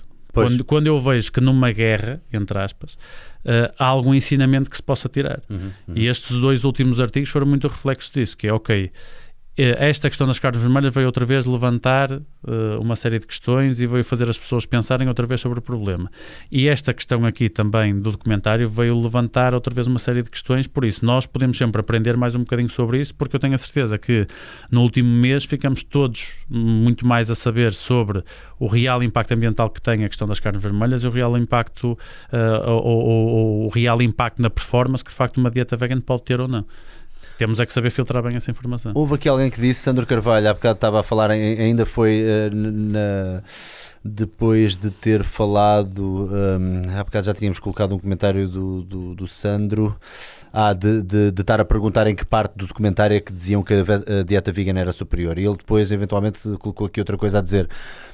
Um, o Pedro há umas semanas publicou um artigo a defender que em Portugal a pecuária até faz bem ao, até faz bem, até bem faz ao meio ambiente, por ser maioritariamente extensiva. Bom, eu, eu, li o artigo e tenho ideia que não foi bem assim as tuas palavras, correto? Para além aquilo, de faz, aquilo faz uma hiperligação, é assim, eu não sou, uh, eu não sou agricultor, sou claro, exato, exatamente. Não sim, sou sim. especialista, uh, não domino uh, a 100% esses temas. agora, os relatórios são publicados e aquilo que esse artigo, e aquilo que esse artigo diz é que a bovinicultura em Portugal desde 2004, salvo erro, mas está lá no, no artigo na hiperligação, que foi outro artigo do público por outro, por outro autor, capta mais eh, carbono do que aquele que emite. Capta isso, mais? Capta mais carbono, capta mais dióxido de carbono do que aquele, do que, aquele que emite. Hum. E por isso, um, isso são dados que estão publicados, o que não quer dizer que um, esse mesmo artigo, aquilo que diz, faz hiperligação para outro documento um, que não sei se é da OMS ou de outro instituto, a dizer que de facto a nossa ingestão média de carne de vaca por dia, uh, ou de carnes vermelhas por dia, devia ser 28 gramas por dia. Hum. Hum. O que faz com que, sei lá, Epá, fazendo as contas, dia, caramba, 28 isso. gramas por dia, se eu fizer 28 vezes 7, faço uma, uma quantidade que estamos a falar uh, de 150 gramas por semana, mais ou menos. Isso é um bife? Ou, não, se tivesse 200 gramas por semana, pronto, isso é um bife. Okay. Era quase nós passarmos a fazer 210 gramas uh, por semana de carne, de carne de vaca. E por isso, que isso é uma questão, é fundamental, mas agora é, é, é muito importante eu perceber que o impacto ambiental que eu tenho, se for a uma steakhouse comer um chuletão argentino de 500 gramas, ou um rodízio, uma carne que seja importada, uhum. Que seja, se calhar, de uma produção uh, intensiva e não extensiva, e depois ainda tem o impacto ambiental da viagem. Hum. Pois, um, exato, ainda tem que ser importada, não é? que é totalmente diferente do que eu ir ao talho da, da, da minha rua comprar uma carne de origem portuguesa. Uhum, uhum. Tu até fizeste lá um paralelismo também com aquilo que se passa é muito mais importante É muito mais importante essa questão uh, ser vista dessa forma Uh, e de um, uma das coisas que agora está na moda, que a mim também me irrita um bocadinho, todos esses sítios agora de brunch e dessas coisas todas, que é o açaí, o abacate, uh, as vagas goji, e, pronto. E, e, e, isso é tudo de origem nacional também. Uhum. Não é? Quinoas, pronto, nós temos, qual, nós, claro, nós é temos, já aqui no temos, quintal. Nós temos uma produção fantástica de cacau e dessas coisas todas. Ou seja, e para isso, como isso é muito mais, tem um marketing muito mais positivo, nós, se formos comer uma bowl com quinoa, abacate, o açaí e bagas gós e todas essas coisas, já ninguém se importa muito sobre isso. Porquê? Porque isso é tudo português, é, é tudo produzido cá, não há impacto ambiental rigorosamente nenhum do transporte, esse tipo de coisas, não são alimentos importados.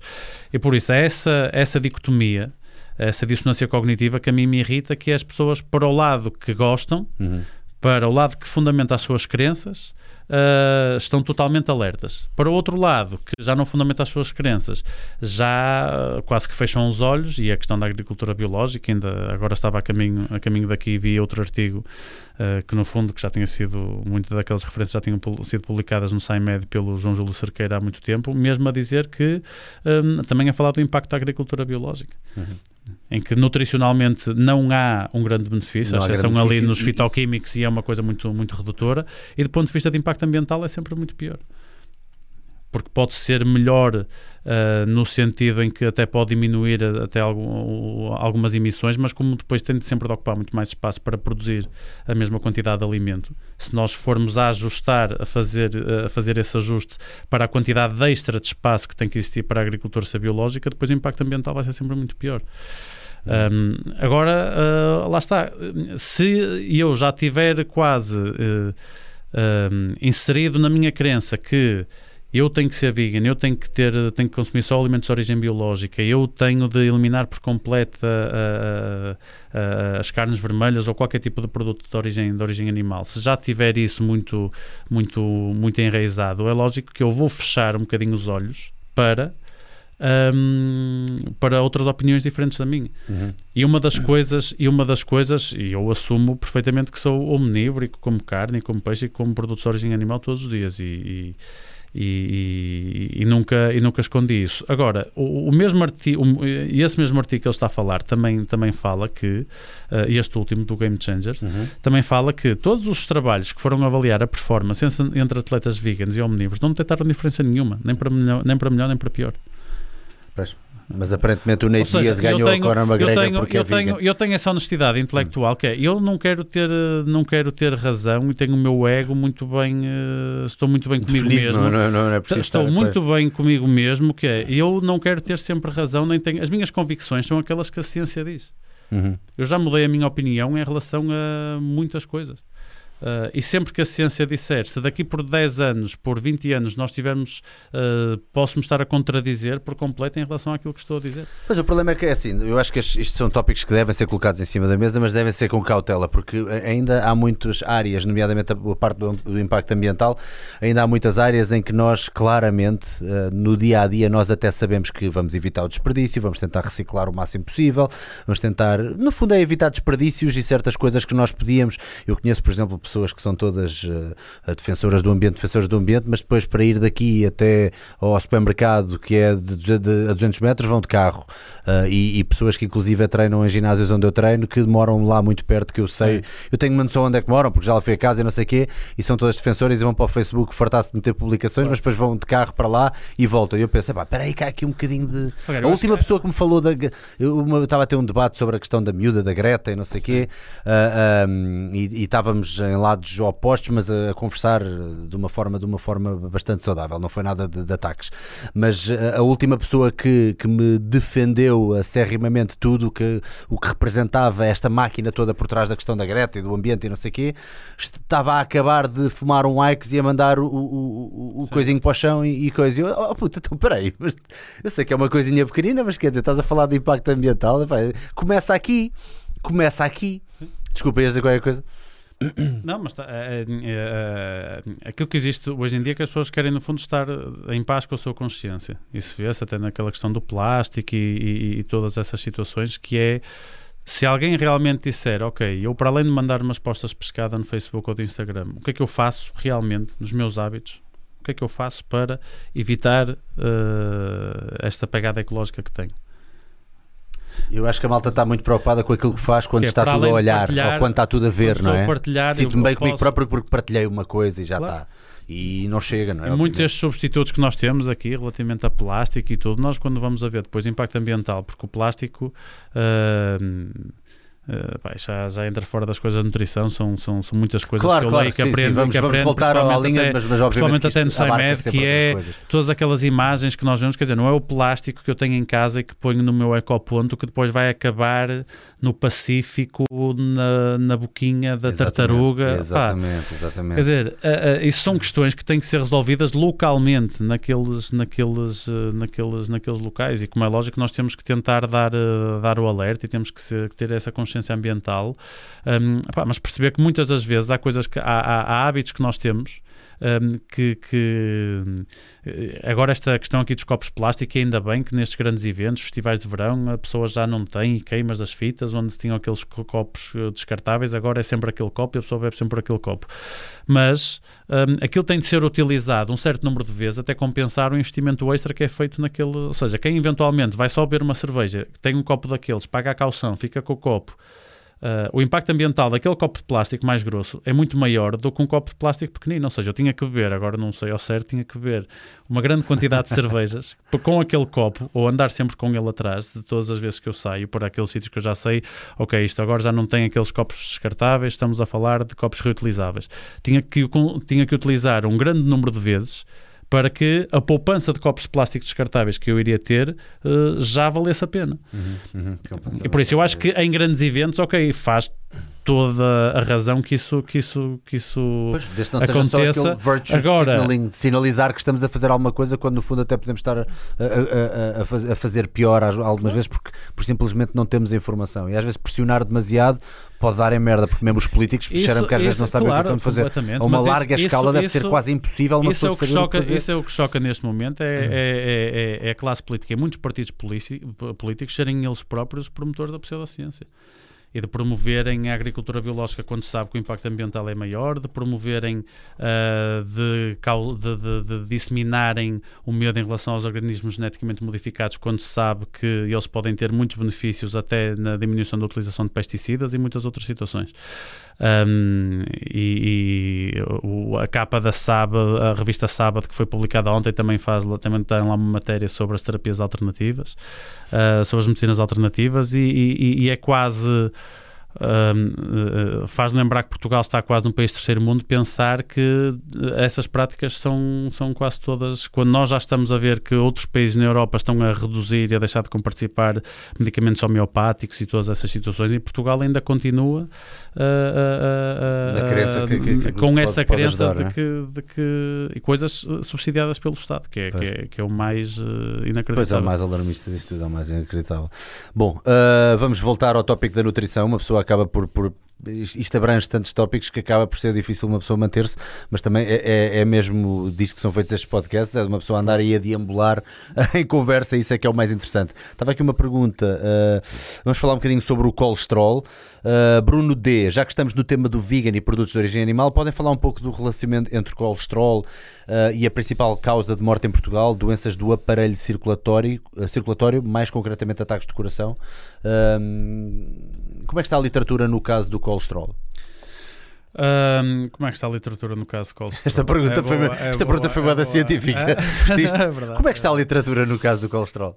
Onde é que acaso, na altura, na, é altura, na altura isso, isso também existia um documentário há, há dois anos para aí eh, que, que lá está, mais uma vez, em relação àquilo que nós estávamos a dizer.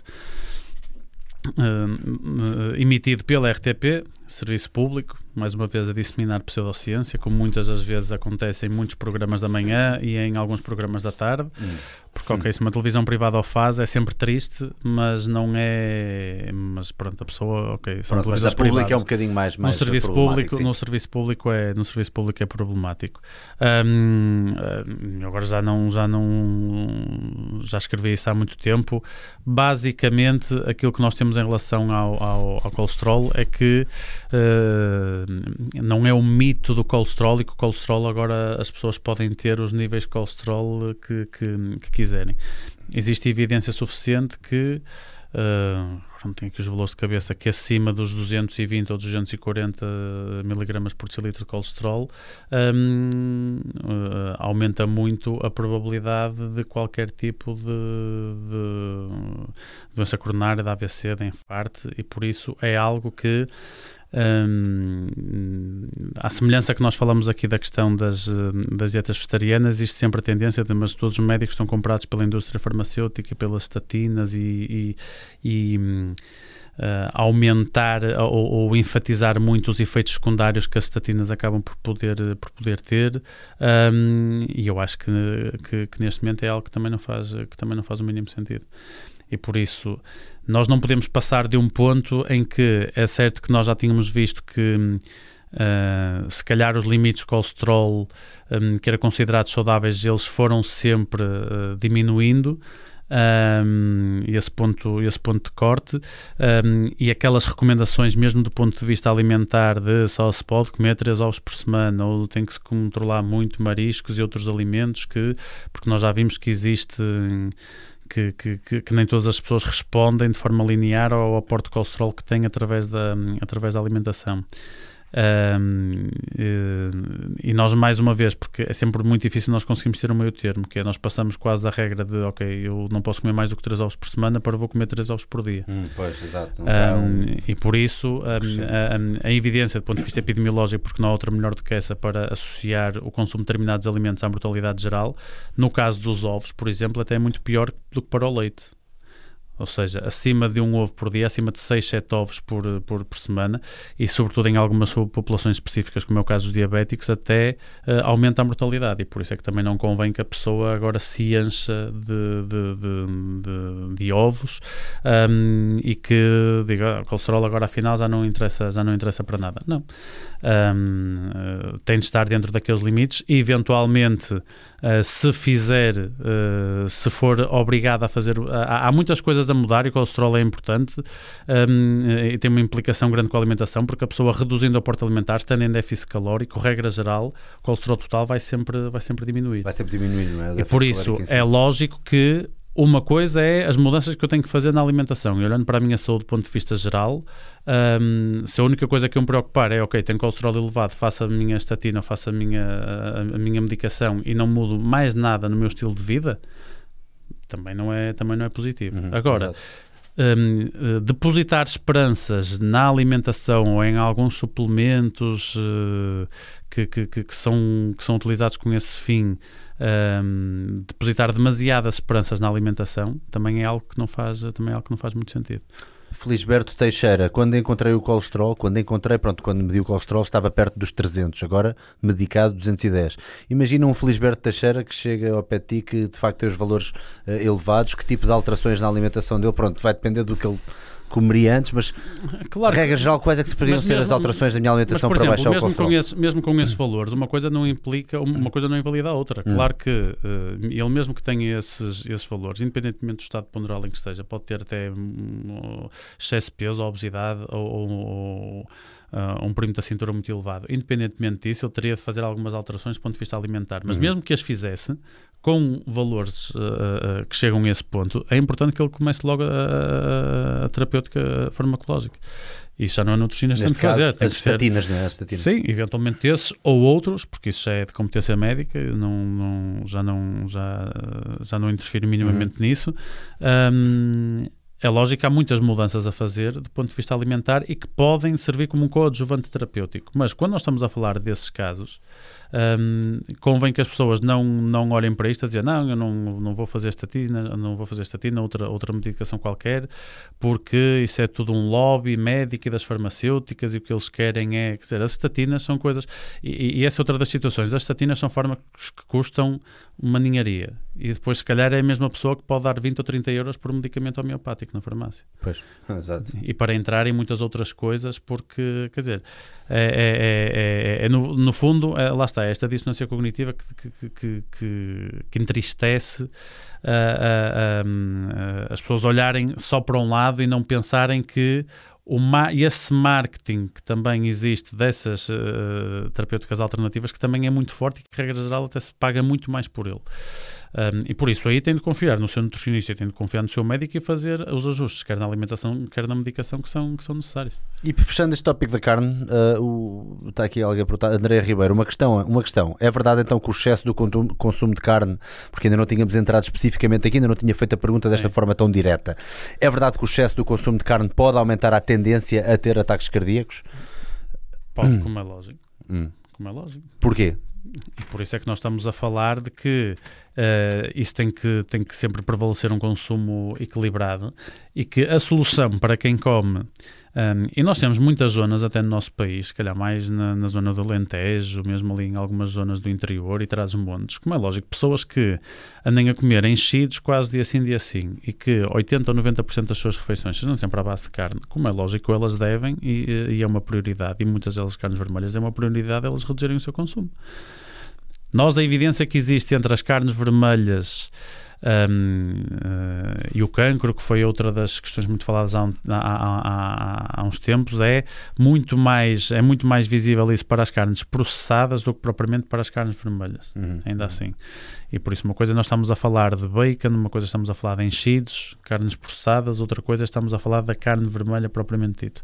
Um, mas mesmo para as carnes vermelhas, quer por questões ambientais, quer por questões de saúde, porque, regra geral, são uma fonte também maior de gorduras saturadas e muitas das vezes outros compostos, como as nitrosaminas, que se formam durante o processo de, de, quando a carne está a ser grelhada, que também são, são, são altamente nefastas. Um, a solução é sempre uh, reduzir o consumo de carne, mas uh, e se a pessoa até quiser eliminar o consumo de carne, ok, está no seu direito, mas um, essa evidência de, de, de, das carnes vermelhas e do impacto negativo na saúde é muito mais visível para as carnes processadas do que para as carnes vermelhas propriamente dito. Uhum. É diferente ser um enchido, um salpicão, uma chouriça, um uh, uhum. bacon, coisas desse género, do que propriamente um bife grelhado. Pois. Marcelo Martins, e o sal? Ajuda na performance? Prejudica o colesterol? O sal. Um... Mas é um assunto que eu acho que ainda não tínhamos falado. O sal, acho que ainda não entramos no assunto do sal aqui no, no, no podcast. Uhum. Ou pelo menos se entramos, não me estou a recordar agora. Sim, a, a, a, questão aqui do sal, nós quase que podemos dividir entre a população sedentária um, que consome o dobro do sal que, que, que, em média, mais uma vez, uh, em média consome o dobro do sal que é, que é recomendado. E se calhar a população atlética que muitos deles perdem numa unidade de treino, se calhar podem perder 6 gramas, 7 gramas, 8 gramas de sal em uma hora e meia de treino ou em duas horas de treino, um, que estamos a falar praticamente daquela quantidade de sal que, é, que faz parte da nossa recomendação diária e por isso uh, o sal e hipertensão, essa, essa conexão de sal e hipertensão pode ser uma realidade para a população geral sedentária. Um, os efeitos negativos que uma ingestão deficitária de sal e de sódio pode ter, principalmente em provas de endurance, já é algo completamente, já, já é outra realidade e por isso um, aquilo que nós temos, principalmente em provas acima de uma hora e meia de duração, duas horas de duração, temos recomendações para a questão dos hidratos de carbono por hora, para a questão da cafeína por hora e também para a quantidade de sódio por hora. E o que é que seria, o que é que seria uma boa estratégia a adotar, por exemplo, uma pessoa é, é um atleta de endurance, o que é que seria uma boa estratégia a adotar, por exemplo, no dia da prova a nível de sal? Uma boa estratégia, uma boa estratégia uh, em primeiro lugar, durante a semana um, nós temos algumas formas um bocadinho empíricas de, de, de, de ver se perdemos muito sódio ou não na transpiração, que é se o equipamento fica com manchas brancas, aquela quase salitra, quase como nós fomos à água do mar, uhum. se uh, a transpiração escorrer para os olhos e arder, se for até um bocadinho salgada. Um, e depois nós temos também algumas, algumas, ou seja, alguém já mais treinado já não perde tanto sódio na sua respiração, alguém que come muito sal na alimentação também já tende, que, que, que tem uma ingestão muito elevada de sal, também tende a perder, a perder mais sódio na alimentação. Conclusão: indivíduos que treinam não têm de ter um grande problema em relação ao sal treinam com, uh, com regularidade. Indivíduos que estão em prova, principalmente em provas de endurance, estamos a falar de provas mais longas, não digo tanto se calhar numa meia maratona, mas triatlos, uh, principalmente triatlos longos como Alpha Ironman e Ironman e, e provas até como maratona, porque já estamos a falar de provas aí a partir de, duas, depende do nível do atleta, 2 horas e meia, 3 horas, 6 horas, 10 horas, estivemos a falar até de um, de, de um Ironman. Um, uh, a contabilização que é feita para quem faz o plano alimentar para a prova um, eu tenho que ir buscar uh, sódio a algum lado. E por isso as duas, uma. Normalmente os geis nunca são muito ricos em sódio, aqueles geis de hidratos de carbono que os atletas consomem durante. Uhum. Existem barras com diferentes quantidades de sódio e podemos ir buscar um bocadinho mais às barras. Existem isotónicos que eles bebem também para ajustar a parte da hidratação, que podem ter um bocadinho mais de sódio. No caso do gel não ter, da barra ter pouco, uh, do isotónico ter pouco, também existem cápsulas de eletrólitos, uh, stickzinhos de, de, de, de eletrólitos, cápsulas, cápsulas até de sódio de cafeína. Por isso, normalmente, quando o nutricionista faz um plano para uma prova desse género, tem sempre em conta uma certa quantidade de hidratos de carbono por hora, uma certa quantidade de cafeína por hora e uma certa quantidade de sódio por hora. E depois, pelo menos, da forma como eu costumo fazer, vai sempre depender até do, de, das preferências do próprio atleta, que é eu gosto deste isotónico por causa do sabor, gosto deste gel por causa do sabor e da textura, gosto desta barra porque é...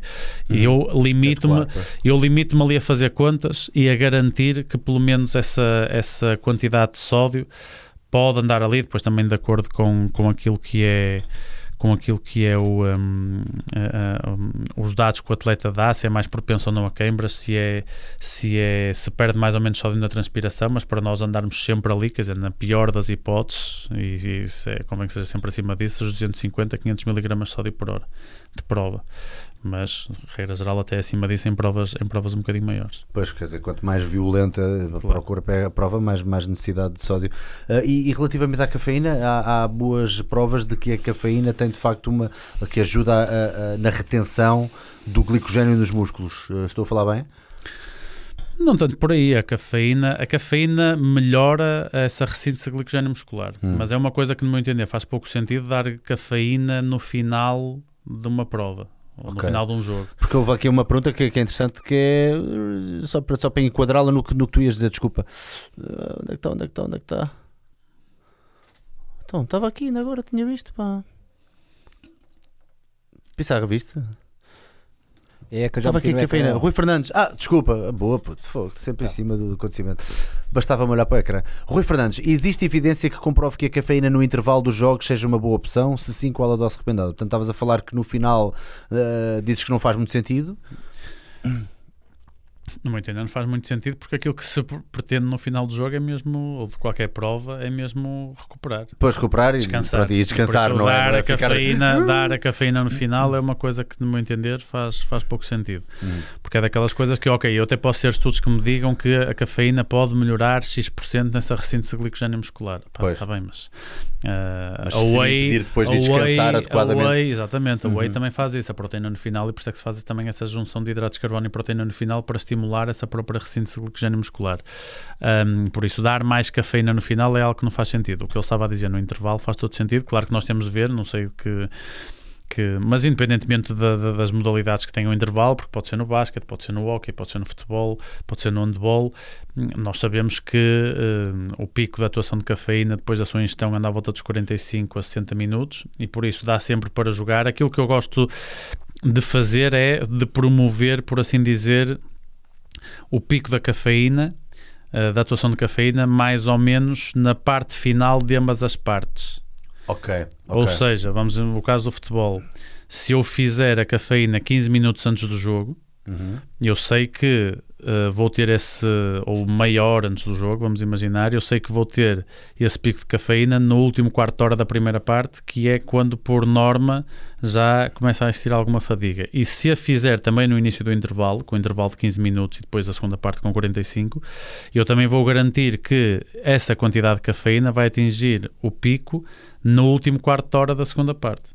E é normalmente no último quarto de hora da segunda parte que, por norma, existe sempre aquele declínio na performance. Até eh, há uma análise que eu faço sempre na, na, nas minhas aulas quando, faço, quando, falo, quando falo desse tema, que é uh, sempre que e isso é válido todos os anos. Eu faço essa análise todos os anos para todos os grandes campeonatos, todas as grandes competições. Que é há sempre muitos mais golos na segunda parte do que na primeira.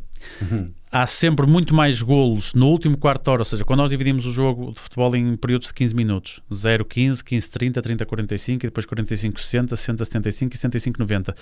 Pô, o, período, o período onde existem mais golos é sempre o último quarto de hora. Sempre. Sempre, a sério? E regra geral, as equipas, claro que isso depois já tem a ver com outras questões, mas regra geral, a diferença de golos das equipas melhores classificadas é sempre maior no último quarto de hora.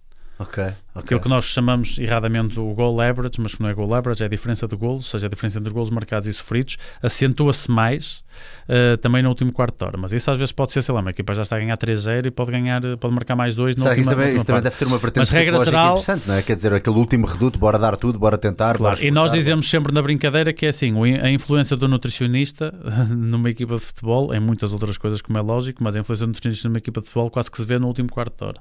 Uhum. Porque é no último quarto de hora que aqueles que melhor comem antes e que melhor comem e suplementam durante, é no último quarto de hora, claro que depois é assim, isto não é uma questão de futebol, há tantas...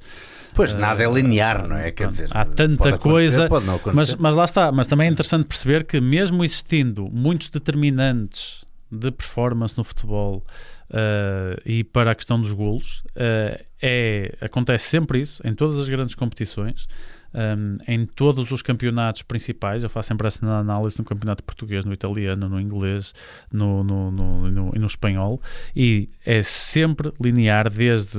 Bem, eu comecei a fazer essas apresentações, sei lá, desde 2009 até agora e faço, atualizo esses resultados, esses dados todos os anos e nunca houve um ano em que o maior número de golos não fosse nesses últimos 15 minutos, dos 76 aos 90. A sério? E na primeira parte exatamente a mesma coisa, dos 30 aos Tu és 45. tipo o Moneyball, aquele, aquele filme do, do Brad Pitt de, das Não, faço do isso. beisebol, man.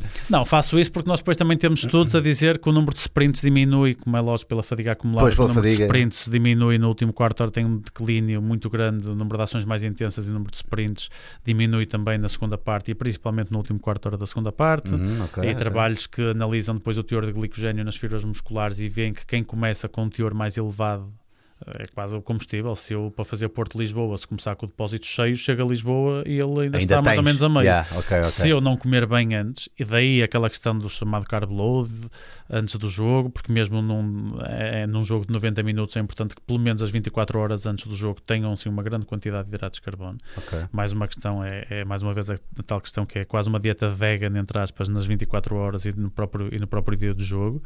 Um, para um atleta de qualquer modalidade, mas, mas no, no caso de futebol, dentro dos, dos desportos intermitentes de alta intensidade, um, futebol por excelência, futebol e o rugby, pela duração do próprio jogo e pela distância percorrida, uh, são aqueles mais exigentes. Pois. porque, ao contrário de outras modalidades, do hockey, de basquete, de, de, de, de, de vôlei, de handball, não há substituições uh, quase a, Uhum. defesa-ataque ou não há uma cadência de substituições tão grandes, por isso são sempre os mesmos 11 e depois entram três. E por isso a distância percorrida hum, é sempre maior e, e- e- e a exigência do ponto de vista nutricional é sempre maior no futebol do que nos outros. Uhum, uhum. Está aqui uma pergunta muito interessante. Su- Susana Costa é, é a nossa atleta do, do, do- do triplo salto? Susana Costa? Olha, se for, espetáculo, pá, que honra. Susana, que é treinada pelo Bem-vinda. Pelo Mário, não é? Pelo Mário Simões. Uh, juntar a cafeína com a taurina tem algum benefício? Ela é, é ela. Uh, uh, tem algum benefício? Se sim, qual a dose recomendada? Ah, é Boa uma- pergunta, é- portanto deve estar a refer- a referir também àquilo que acontece nos Red Bulls e não sei o Sim. quê, onde, onde se junta. nós sempre, nós sempre Ah, dizíamos. posso só- desculpa, Força, só queria força, força. uma pergunta, de, é quase uma pergunta de sim ou não, uh, só para terminar Sim. este tópico da cafeína anterior. Uh, tu, tu recomendas que seja feito em suplemento de cafeína ou em café, uma bica? É mais fácil, claro que depois suplementos também não é. é- é- é- também depende um bocadinho do gosto pessoal. Ok. É mais prático ser feito em suplemento. É, não é? Até, até porque a digest- a digestibilidade e não sei o quê. Porque depois ali o café também depende um bocadinho do café. Normalmente essas cápsulas às vezes também existe uma variabilidade grande, mas lá está, também existem alguns estudos em que. As, quando eu digo cápsulas, são aquelas cápsulas tipo Nespresso ou cápsulas de café. Sim. Eh, em cápsulas de cafeína pode existir, ou seja, quando, quando nós conseguimos garantir que a cafeína é a mesma, não há nenhuma diferença entre ser cápsulas de cafeína ou cafeína proveniente de café. Por uma questão prática e logística, quer dizer, eu até posso ter uma máquina de café no balneário e andar ali a tirar Pois, cafés. ok, ok, Pronto. mais fácil. É sempre mais fácil ser. Se bem que pode acabar tudo na casa de banho, não é? E depois vai tudo para a casa de banho porque aquilo Sim. provoca o, relaxa- o relaxamento do esfíncter, é assim. Sim. é assim. Sim, mas em quantidades, depende também das quantidades que depende das quantidades que são dadas. Pois, Por isso é que eu gosto é. de parcelar um bocadinho mais a, a quantidade, a quantidade de cafeína, porque se nós estamos a falar entre 3 a 6 miligramas por quilo, aquele exemplo que eu estava a dar, se calhar era 3 miligramas por quilo antes do jogo e outras 3 ao intervalo. Hum. Eu conheci um ator, pá, que o gajo, o gajo antes das filmagens ele dizia assim: quero um café. Era assim, bem, todo metódico, estás a ver? Quero um café. Trazia-lhe o café e ele tinha que meter um bocadinho de água no café, senão ele ia logo à casa de banho. Mas era só um bocadinho, era só para o café não ficar. Sim. Se estiver muito quente, eu vou logo à casa de banho. Fónix, a sério? Isto, há alguma veracidade nisto ou é pancada de artista? Não, é assim, é que, que a cafeína, que a cafeína aumenta a motilidade intestinal, aumenta, mas não é uma coisa imediata, por exemplo. Por exemplo, o tabaco tem um efeito, a nicotina tem um efeito mais imediato do que propriamente, do que propriamente o café. Ok, pronto, ok. Ah, então pronto, está e por isso E por isso acho que, que nesse caso também a questão da água não ia interferir, não ia interferir eh, rigorosamente nada. Mas a questão da Susana é interessante. eu ainda não Cafeína mais tempo- taurina. é, nós hum, a, a- a- taurina hum, há- existem alguns estudos que foram feitos até com as bebidas, com as bebidas eh, energéticas eh, que têm cafeína hum, e que verificaram que à partida a taurina não teria nenhum eh, efeito extra ou um efeito sinérgico com a cafeína. Mas isso foi uma coisa que eu não tive a oportunidade de ver. Por acaso, a semana passada, em conversa com, com, com o Vitor Hugo, que foi também outro nutricionista. Vitor Hugo Teixeira, meu- correto? meu orientador de Uhum. licenciatura, doutoramento, e assim, um um dos pioneiros nesta área Uhum.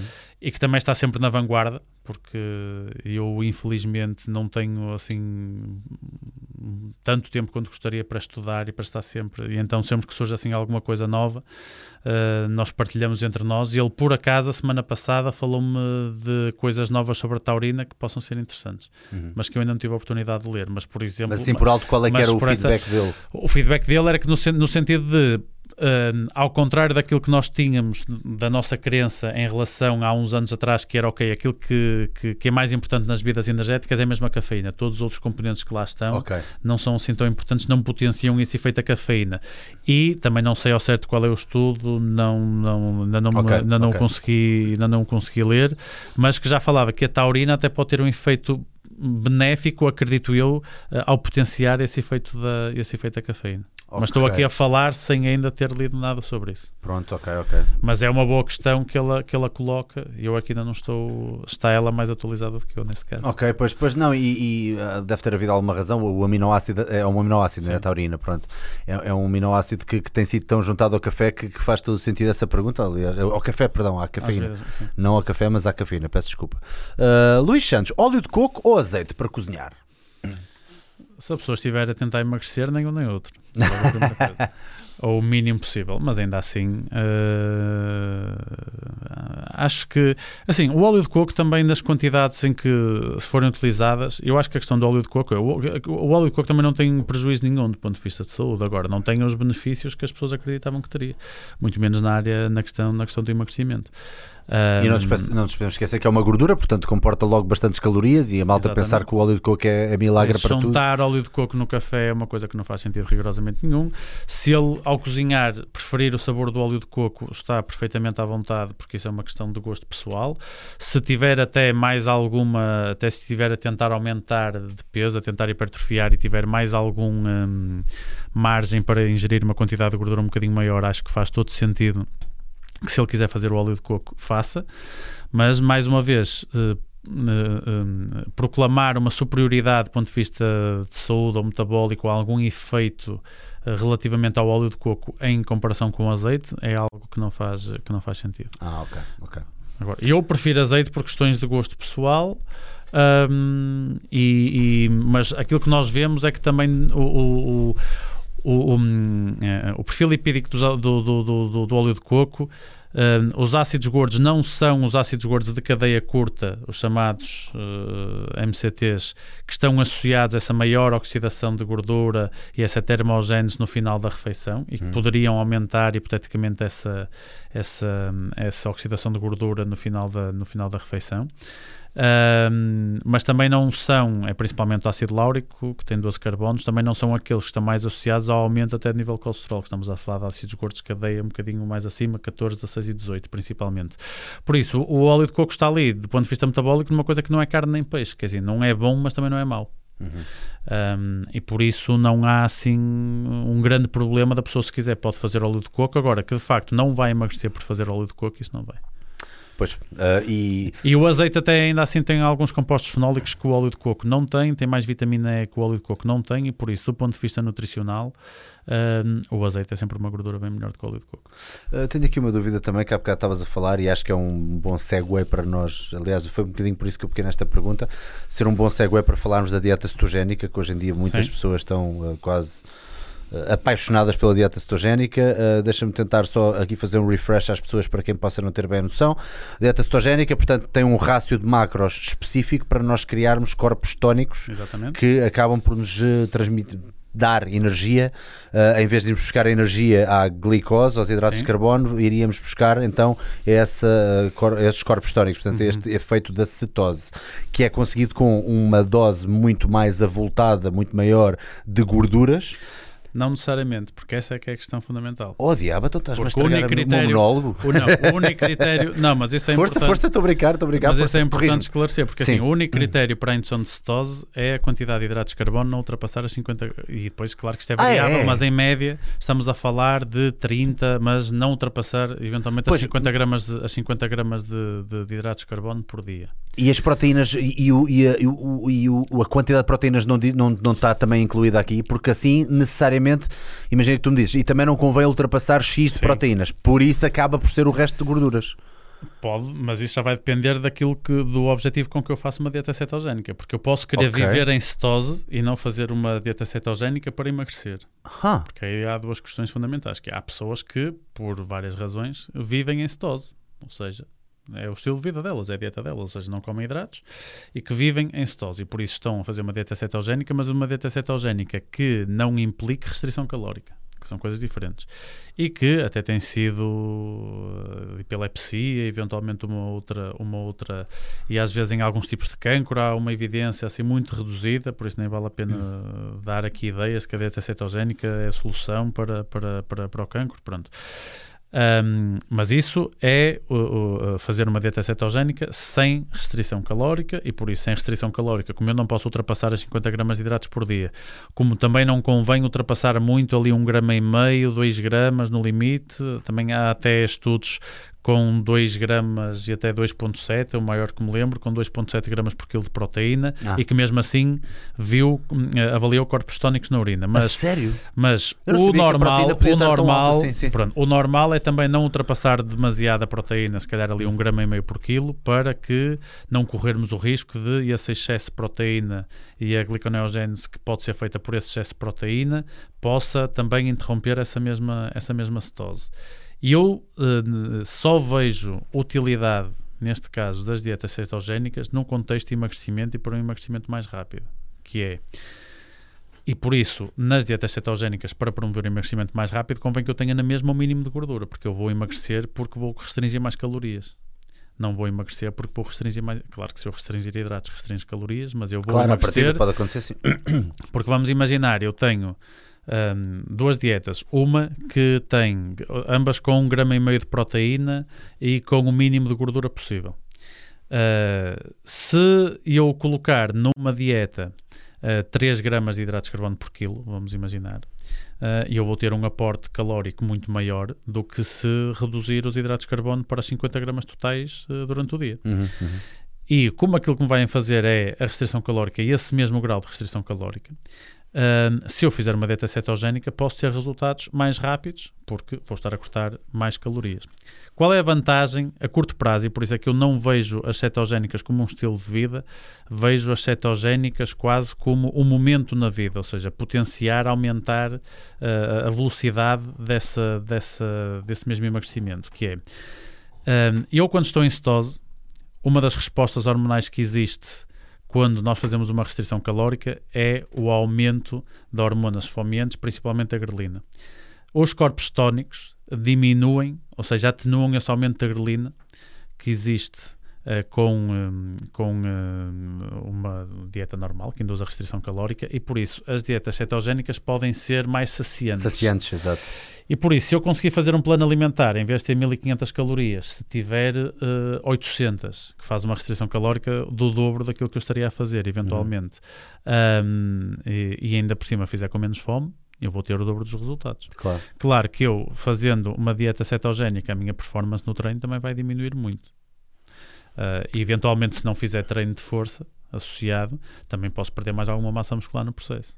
Agora, as dietas cetogénicas, os detratores das dietas cetogénicas, não digo detratores porque eu acho que quando se percebe o fundamento e o racional por trás das dietas cetogénicas, só é detrator das dietas cetogénicas quem não percebe mesmo Uhum. o objetivo das dietas cetogénicas, que é hum, uh, uh, tem a vantagem de uh, promover esse emagrecimento mais, rápido, Mais e rápido. nós fazemos quase que é, é, é aquilo que eu acredito que as dietas cetogénicas podem ser úteis, que é quase nós fazemos ciclos cetogénicos de emagrecimento, entre aspas, Ok. é, eu posso fazer uma cetose durante duas semanas e depois volto à minha dieta normal. E ando quase assim, duas semanas de uma forma, duas semanas de outra. Uh, porquê? Porque um, uh, Isto- tudo aquilo, tudo aquilo Mas que isto eu com tiro, o objetivo, com o objetivo de a longo prazo baixar o peso uh, quase por, por, por- com o objetivo, com o objetivo que um, epá, eu, eu acho que aqui a questão do emagrecimento é algo que tem que ser muito mais visto de acordo com é garantir principalmente a adesão ao plano por parte da pessoa Boa, sim, sim, concordo. né? e, e- e- e perceber um bocadinho a, a- a dinâmica da pessoa. Existem pessoas que, se tu fazes uma dieta em que possas pôr, ok, até pode ter uma ou duas refeições da asneira, em que és demasiado flexível, ah, elas não se dão bem com esse nível tão grande de flexibilidade. Precisam de ter ela um bocadinho mais apertada. Um, e às vezes uma dieta cetogénica nessas pessoas pode resultar. Uhum. Que é, ok, eu se fizer o típico plano alimentar que faço para restringo 25% das necessidades energéticas totais ou restringo 500 calorias por dia. Elas até podem estar a fazer essa restrição calórica uh, muito direitinha de segunda a sexta e depois chegam ao fim de semana e aquilo, a primeira refeição social, a primeira coisa, descamba logo. Pois. E por isso, quando existe essa flexibilidade, que é eu sei que até posso uh, fazer uma ou duas refeições assim um bocadinho mais uh, livres durante a semana, uh, e eu não tenho autocontrole e disciplina suficiente para encarar esses momentos hum, de alimentação social, de lazer, por assim dizer, a nível da alimentação, e espalho-me ao comprido. Enquanto que eu já sei que, ok, eu nestas duas semanas estou a fazer uma cetogénica e não posso sair disto. Um, e por isso a Sim, parte, a parte sim. boa, a parte, a parte importante Balizamos aqui, um bocadinho mais a, que a parte não importante, e, por, e porque é que eu digo que eu não advogo as dietas cetogénicas como uma reeducação alimentar? Porque é assim, emagrecer, emagrecer é um momento na vida da pessoa. Depois eu, a reeducação alimentar posso fazer noutra altura. E uma dieta cetogénica pode ter, hum, por exemplo, nesse, nesse, nesse programa de perda de peso que, que, que, que, que, a Sonai me convidou para, para, para liderar, numa dieta cetogénica, uma dieta cetogénica tem sempre uma porção de frutos gordos, tem sempre uma porção de frutos vermelhos, tem sempre uma porção de laticínios magros, seja queijo magro, ou seja iogurtes magros eh, destes hiperproteicos, tipo sequir ou, ou outras coisas do género, que é hum, nós conseguimos ainda assim, mesmo não tendo cereais, mesmo não tendo os legumes que podem existir com mais alguma, com, claro que há legumes com mais e menos hidratos de carbono, mas pronto, a pessoa para ultrapassar eh, 50 gramas de hidratos de carbono só em, só em legumes tinha de comer uma quantidade gigantesca. Pois, por isso, gigantesca, assim, por consegues isso, ainda assim. Neste caso, neste caso, isto é, é- é- o principal problema das dietas cetogénicas é que feitas a longo prazo, qual é que é? Hum, há uma redução grande do ponto de vista de fitoquímicos porque nós estamos a comer menos fruta, uma Uhum. redução grande da quantidade de fibra porque nós não estamos a incluir leguminosas, porque nós não estamos a incluir cereais integrais, por isso é que um dos efeitos eh, secundários que normalmente as cetogénicas têm é sempre a obstipação, porque a pessoa passa do momento quando come menos hidratos, logicamente come menos fibra, um, e por isso é que eu acho que isto tem, tem que ser um momento na vida da pessoa, que é Ok. uh, ser gerido desta forma que, ok, o esqueleto proteico do plano alimentar mantém-se sempre, porque mesmo essa dieta cetogénica vai andar sempre à volta de um grama e meio de proteína por quilo. Uhum. Agora, todos os outros extras, a nível de hidratos de carbono, e eu até tenho pessoas que já estão muito mais educadas, que mesmo não contando macros, já, mas já fazem uma gestão muito inteligente da alimentação, o que é que eles fazem? Olha, eu sei que vou ter um casamento no sábado ou no domingo, eu vou estar em cetose a semana toda, porque se calhar em vez de fazer um plano de 1500 calorias durante a semana faço 800 e estou a poupar 700 calorias por dia durante 5 dias e dá-me 3500 que eu dá para me espalhar ao comprido se calhar no casamento. Ah, ok, ok. Boa. Claro que isto não é uma questão muito matemática, Não não, é sempre uma- assim. Não aumentas um bocadinho depois a tua sens- eh, sensibilidade aos hidratos? Ou seja, se estás, num período tão curto de hidratos durante algum tempo, depois quando eles vêm eventualmente... Não, aumentas, aumentas e as cetogénicas também é, é importante, é Ou seja, importante nesse o- caso, aumentas, é quando tu... o quando- pós não pode ser... eh, Não, não muito. Não tens uma ressaca propriamente das dietas cetogénicas. Claro que aquilo que, pode, que pode acontecer. Por isso, é que eu, por isso é que eu digo que é muito importante, depois nós sabemos fazer mais, é, um bocadinho esta fase de transição. Não Eh, ser logo o desmame, do 8 ao 80, entre é? aspas, Exato. fazer aqui o desmame entre aspas, porque é assim, as pessoas podem dizer, ah, numa dieta cetogénica só se perde água. Ok, pode-se perder água porque há uma, um esvaziamento um bocadinho mais rápido dos níveis de glicogênio hepático e eventualmente muscular se a pessoa também treinar muito, Ahm, mas não é só água, porque se eu, em vez de fazer uma dieta com 1500 calorias, faço uma com 800, eu estou a perder gordura ao dobro da velocidade, porque a restrição calórica é, é- Ok. tem, o dobro das, tem o dobro das calorias e por isso não é uma questão de só se perder água e de só resulta porque se perde água. E como eu estou a reduzir também muito a minha, a minha quantidade de hidratos de carbono da dieta, a minha sensibilidade à insulina também vai melhorar. Uhum. E por isso, mesmo do ponto de vista metabólico, eu, hum, eu também já, já, já, já tento que em todos os meus planos alimentares, numa perspectiva de emagrecimento, exista sempre uma carga glicémica muito controlada em todas as refeições. Hum, e, e, e, e, e tento ter atenção a isso, principalmente para Uh, claro que para o emagrecimento o que conta no final do dia é a restrição calórica, mas se nós conseguimos fazer isso com o máximo de saúde metabólica, melhor.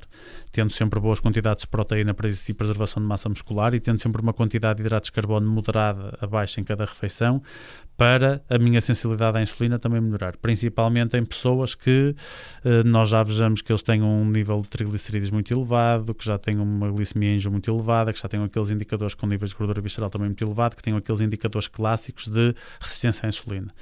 Um, e por isso elas respondem geralmente bem a, a planos alimentares que até pode ser uma dieta cetogénica, mas uh, mesmo que não seja uma dieta cetogénica, quem estava a comer 3 mil calorias por dia, se comer 1500, já vai ter, que é uma dieta normal, por assim uhum, dizer, uhum, de reeducação alimentar, já vai ter esse benefício.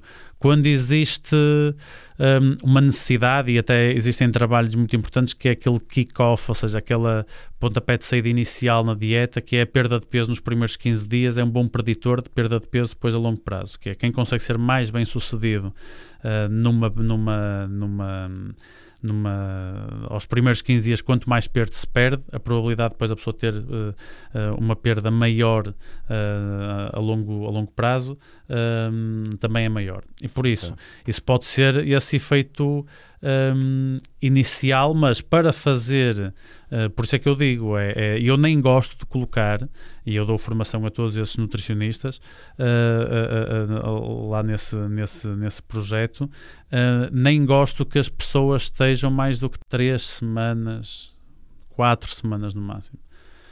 Então, então nesse caso... Durante, durante a cetose. E depois aquilo que pode acontecer é, ok, eu posso passar a fazer um plano normal, um plano normal que mesmo assim induz alguma restrição calórica, mas porque, mesmo do ponto de vista comportamental, ninguém consegue estar opá, muito tempo sem comer cereais, sem comer pão, sem comer leguminosas, sem comer hidratos ao almoço e ao jantar. Uhum. Arroz, massa, batata, ou seja, ou e a própria fruta também. Pois, mas era isso que eu te ia perguntar, que é mesmo existem muitas pessoas também que têm adotado a dieta cetogénica não necessariamente para perder peso, não é? Sim. Achas que aí já não, já não faz hum, tanto sentido, já não há benefício algum? Uh, imagina que eu quero manter os meus níveis de performance e sou um atleta e quero treinar na mesma e quero até manter o peso, não quero descer Sim. o peso. Uh, não teria benefício algum em, em seguir uma dieta cetogénica então? No meu entender, não.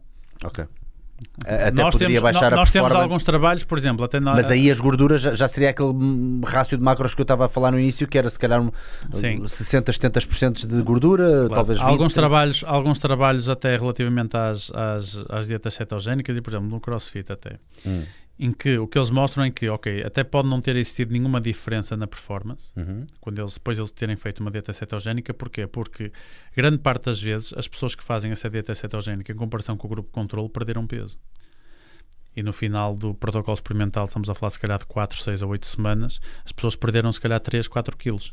E mesmo muitas vezes em dietas ad libitum, ou seja, em que podem comer à vontade. O que quer dizer que um, uma dieta cetogénica tem esse caráter mais supressor do apetite, ou seja, mesmo que eles possam comer tudo o que queiram, comem sempre menos do que aquilo que são as necessidades energéticas. Ok, ok.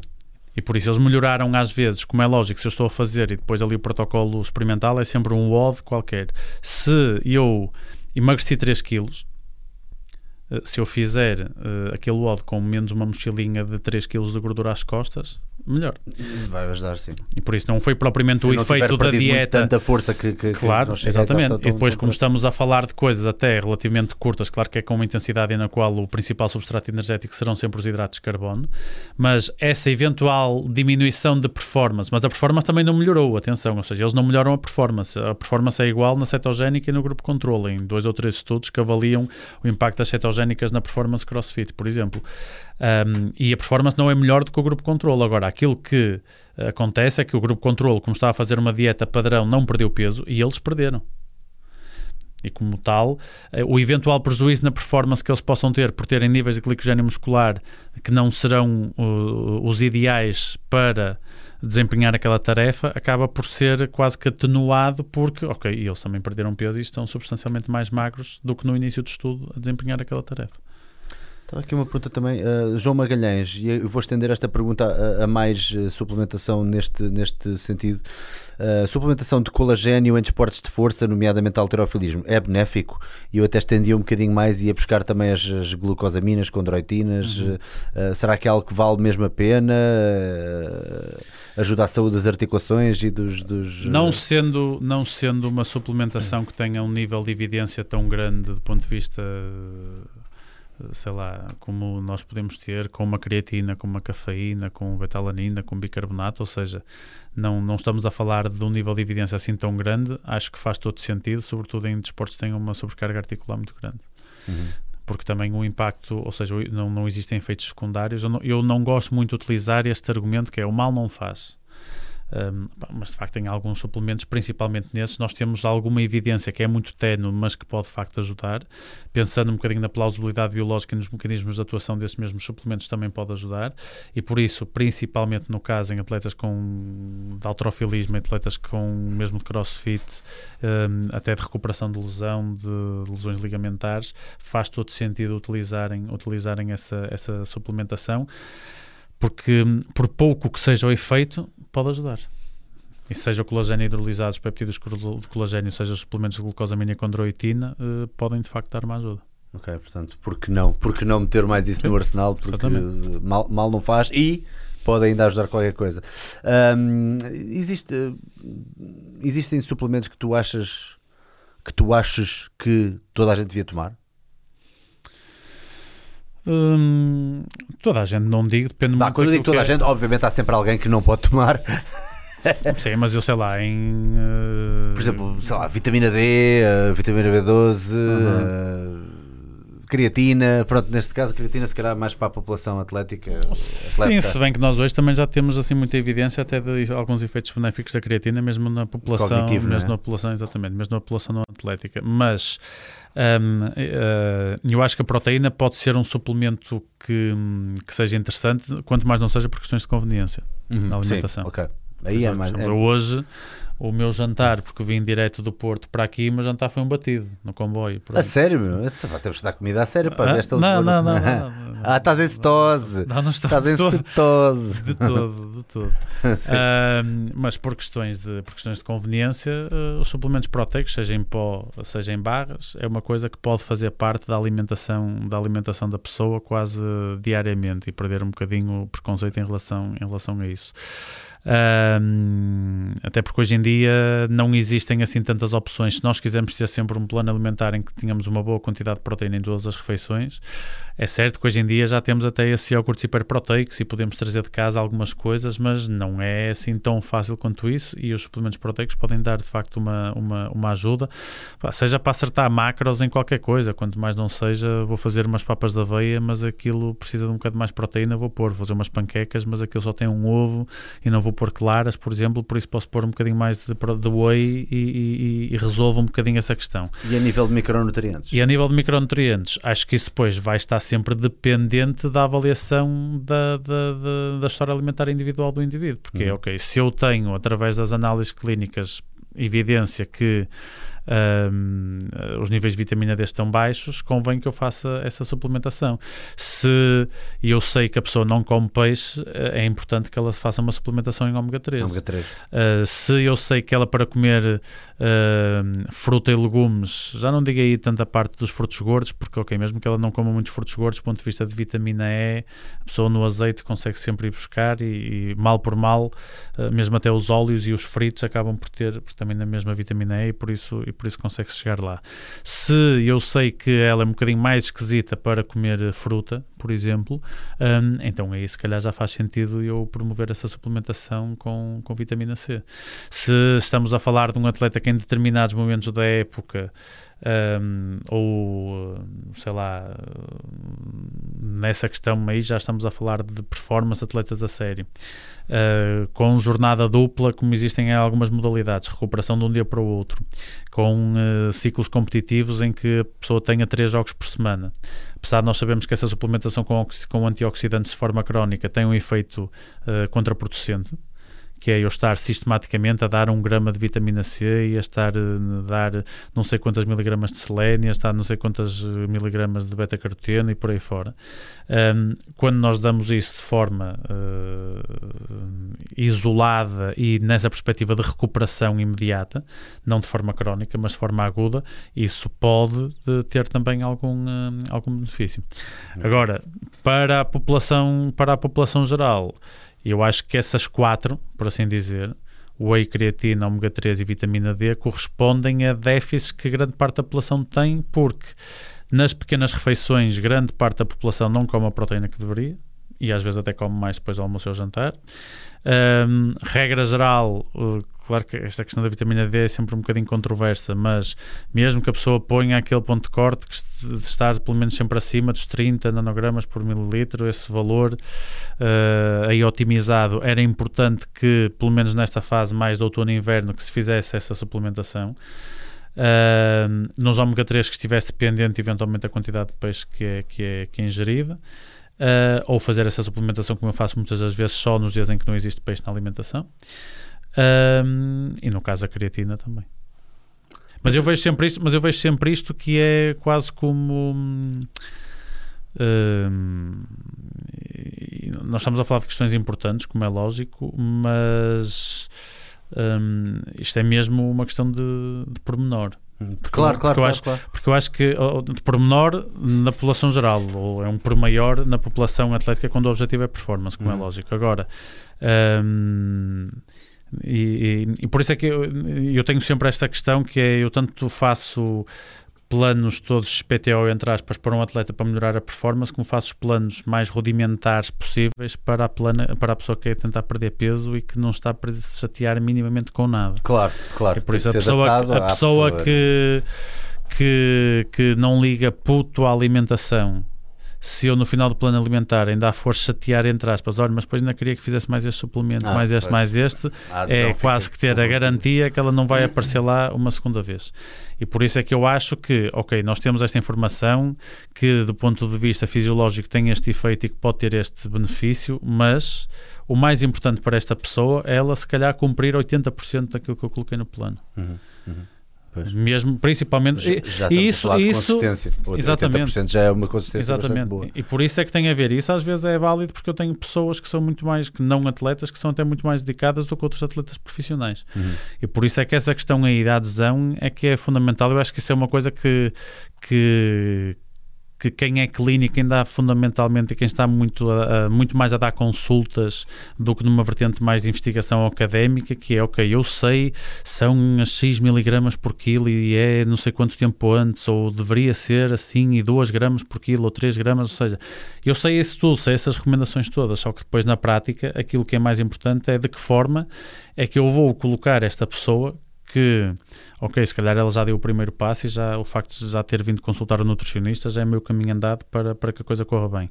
E esse primeiro passo já foi dado. Mas há pessoas que estão-se completamente a borrifar para isso, para toda a parte da suplementação, que até chegam lá a primeira coisa que dizem é não quero pós, não quero pastilhas, não quero nada de suplementação, quero só comida. Pronto. E depois, a partir daí, dentro de- dessas bases que foram lançadas logo no início da consulta, tenho que fazer, mesmo que eu eh, eh, saiba que eh, se calhar ela poderia beneficiar com isto ou aquilo, aquilo que eu quero naquele primeiro momento é cativá-la para que ela apareça uma segunda consulta ou uma terceira, e aí, quando ela já estiver mais eh, domada, entre aspas, um, eu aí já posso, se calhar, introduzir um, uma, uma, uma, uma outra coisa, porque neste momento, uh, e lá está, seja na perspectiva da otimização da performance, seja na perspectiva do emagrecimento, o que me interessa é que ela faça, cumpra os macros ideais em cada um, para cada um desses, desses objetivos pá, e, que, e, que, e que tenha resultados, porque depois se,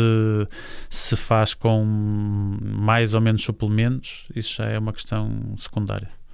Vou terminar aqui com uma última pergunta. Pedro Esteves, Dr. Pedro, em prova, qual o suplemento que se pode tomar para reduzir o acumular de ácido lático? Hum, lactato, não é ácido lático.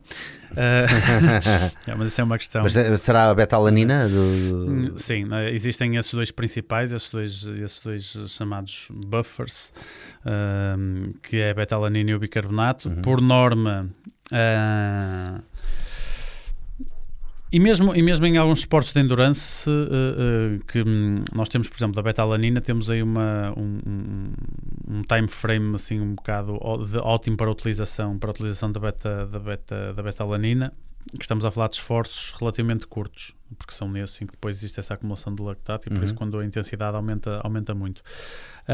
mas aí no caso, no caso da, por exemplo, eu numa etapa ciclismo, um, apesar daquele ser de longa duração, tem momentos de subida em que eu vou estimular muito esse meu metabolismo anaeróbio. Por Exato, isso, mesmo em alguns atletas de endurance, também, apesar de serem dois suplementos muito mais associados a desportos de potência, uh, com grandes intensidades, mesmo noutros contextos, eles podem ser, eles podem ser utilizados. Agora, nós estamos a falar de um deles, a beta-alanina, que o ser feito em prova não tem benefício rigorosamente nenhum. Até pode ter algum malefício. Porquê? Porque um dos efeitos secundários da beta-alanina são algumas comissões, algumas É, o rubor, é para aquilo pronto. horrível. E por isso, uh, a beta-alanina resulta a partir do momento em que nós já temos níveis de carnosina, que é esse tampão, por assim dizer, intramuscular, um, que, que, capta esse de hidrogênio e impede que o pH intramuscular diminua tanto e que induz essa fadiga. Porque não é questão do ácido lático, não é acumulação de lactato, é a diminuição de pH resultante dessa formação de lactato que, que, que causa, que causa essa fadiga.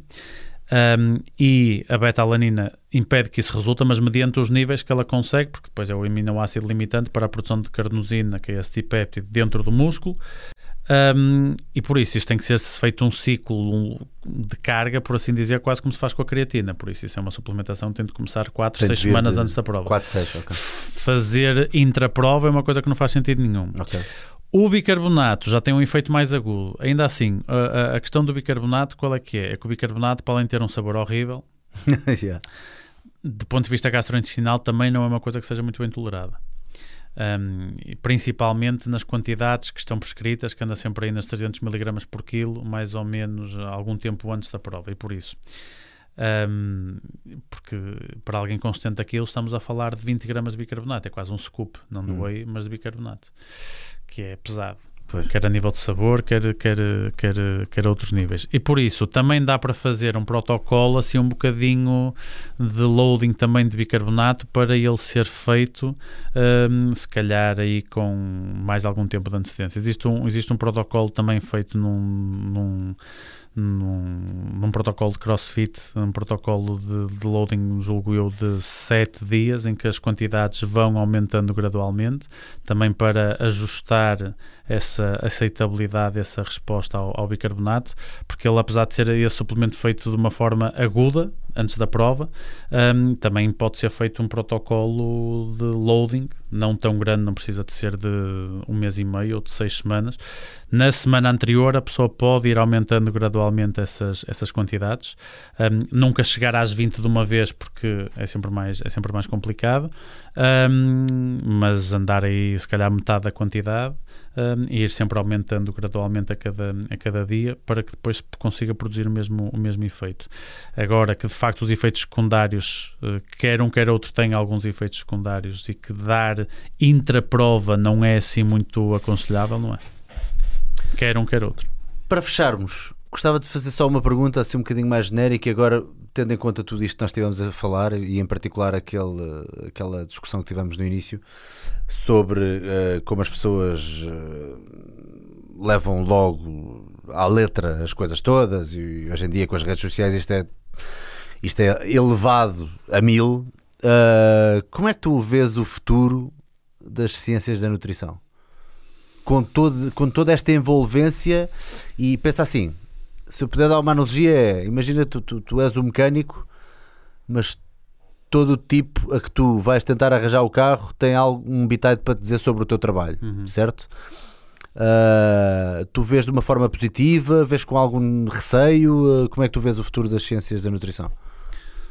Hum, eu, eu acho que esta, que esta proliferação toda de informação e também das redes sociais teve uma uma, uma questão positiva que é colocar todas as pessoas em contacto com muito mais facilidade. Ou seja, nós há uns anos atrás, uh, se quiséssemos estar a par de todas as novidades que vão saindo, do ponto de vista de artigos novos que vão saindo, um, pá, se calhar tínhamos que estar a ver todas as revistas científicas e andar sistematicamente ali a consultar, ou seja, cada um fazer a sua atualização por si tu hoje em dia, se tens um artigo que fale de um determinado suplemento, um artigo que fale, saíram guidelines de uma coisa qualquer, tu automaticamente tens N páginas de Instagram de pessoas credenciadas que fazem automaticamente a publicação daquilo. Os próprios cientistas que investigam também fazem a divulgação dessa ciência.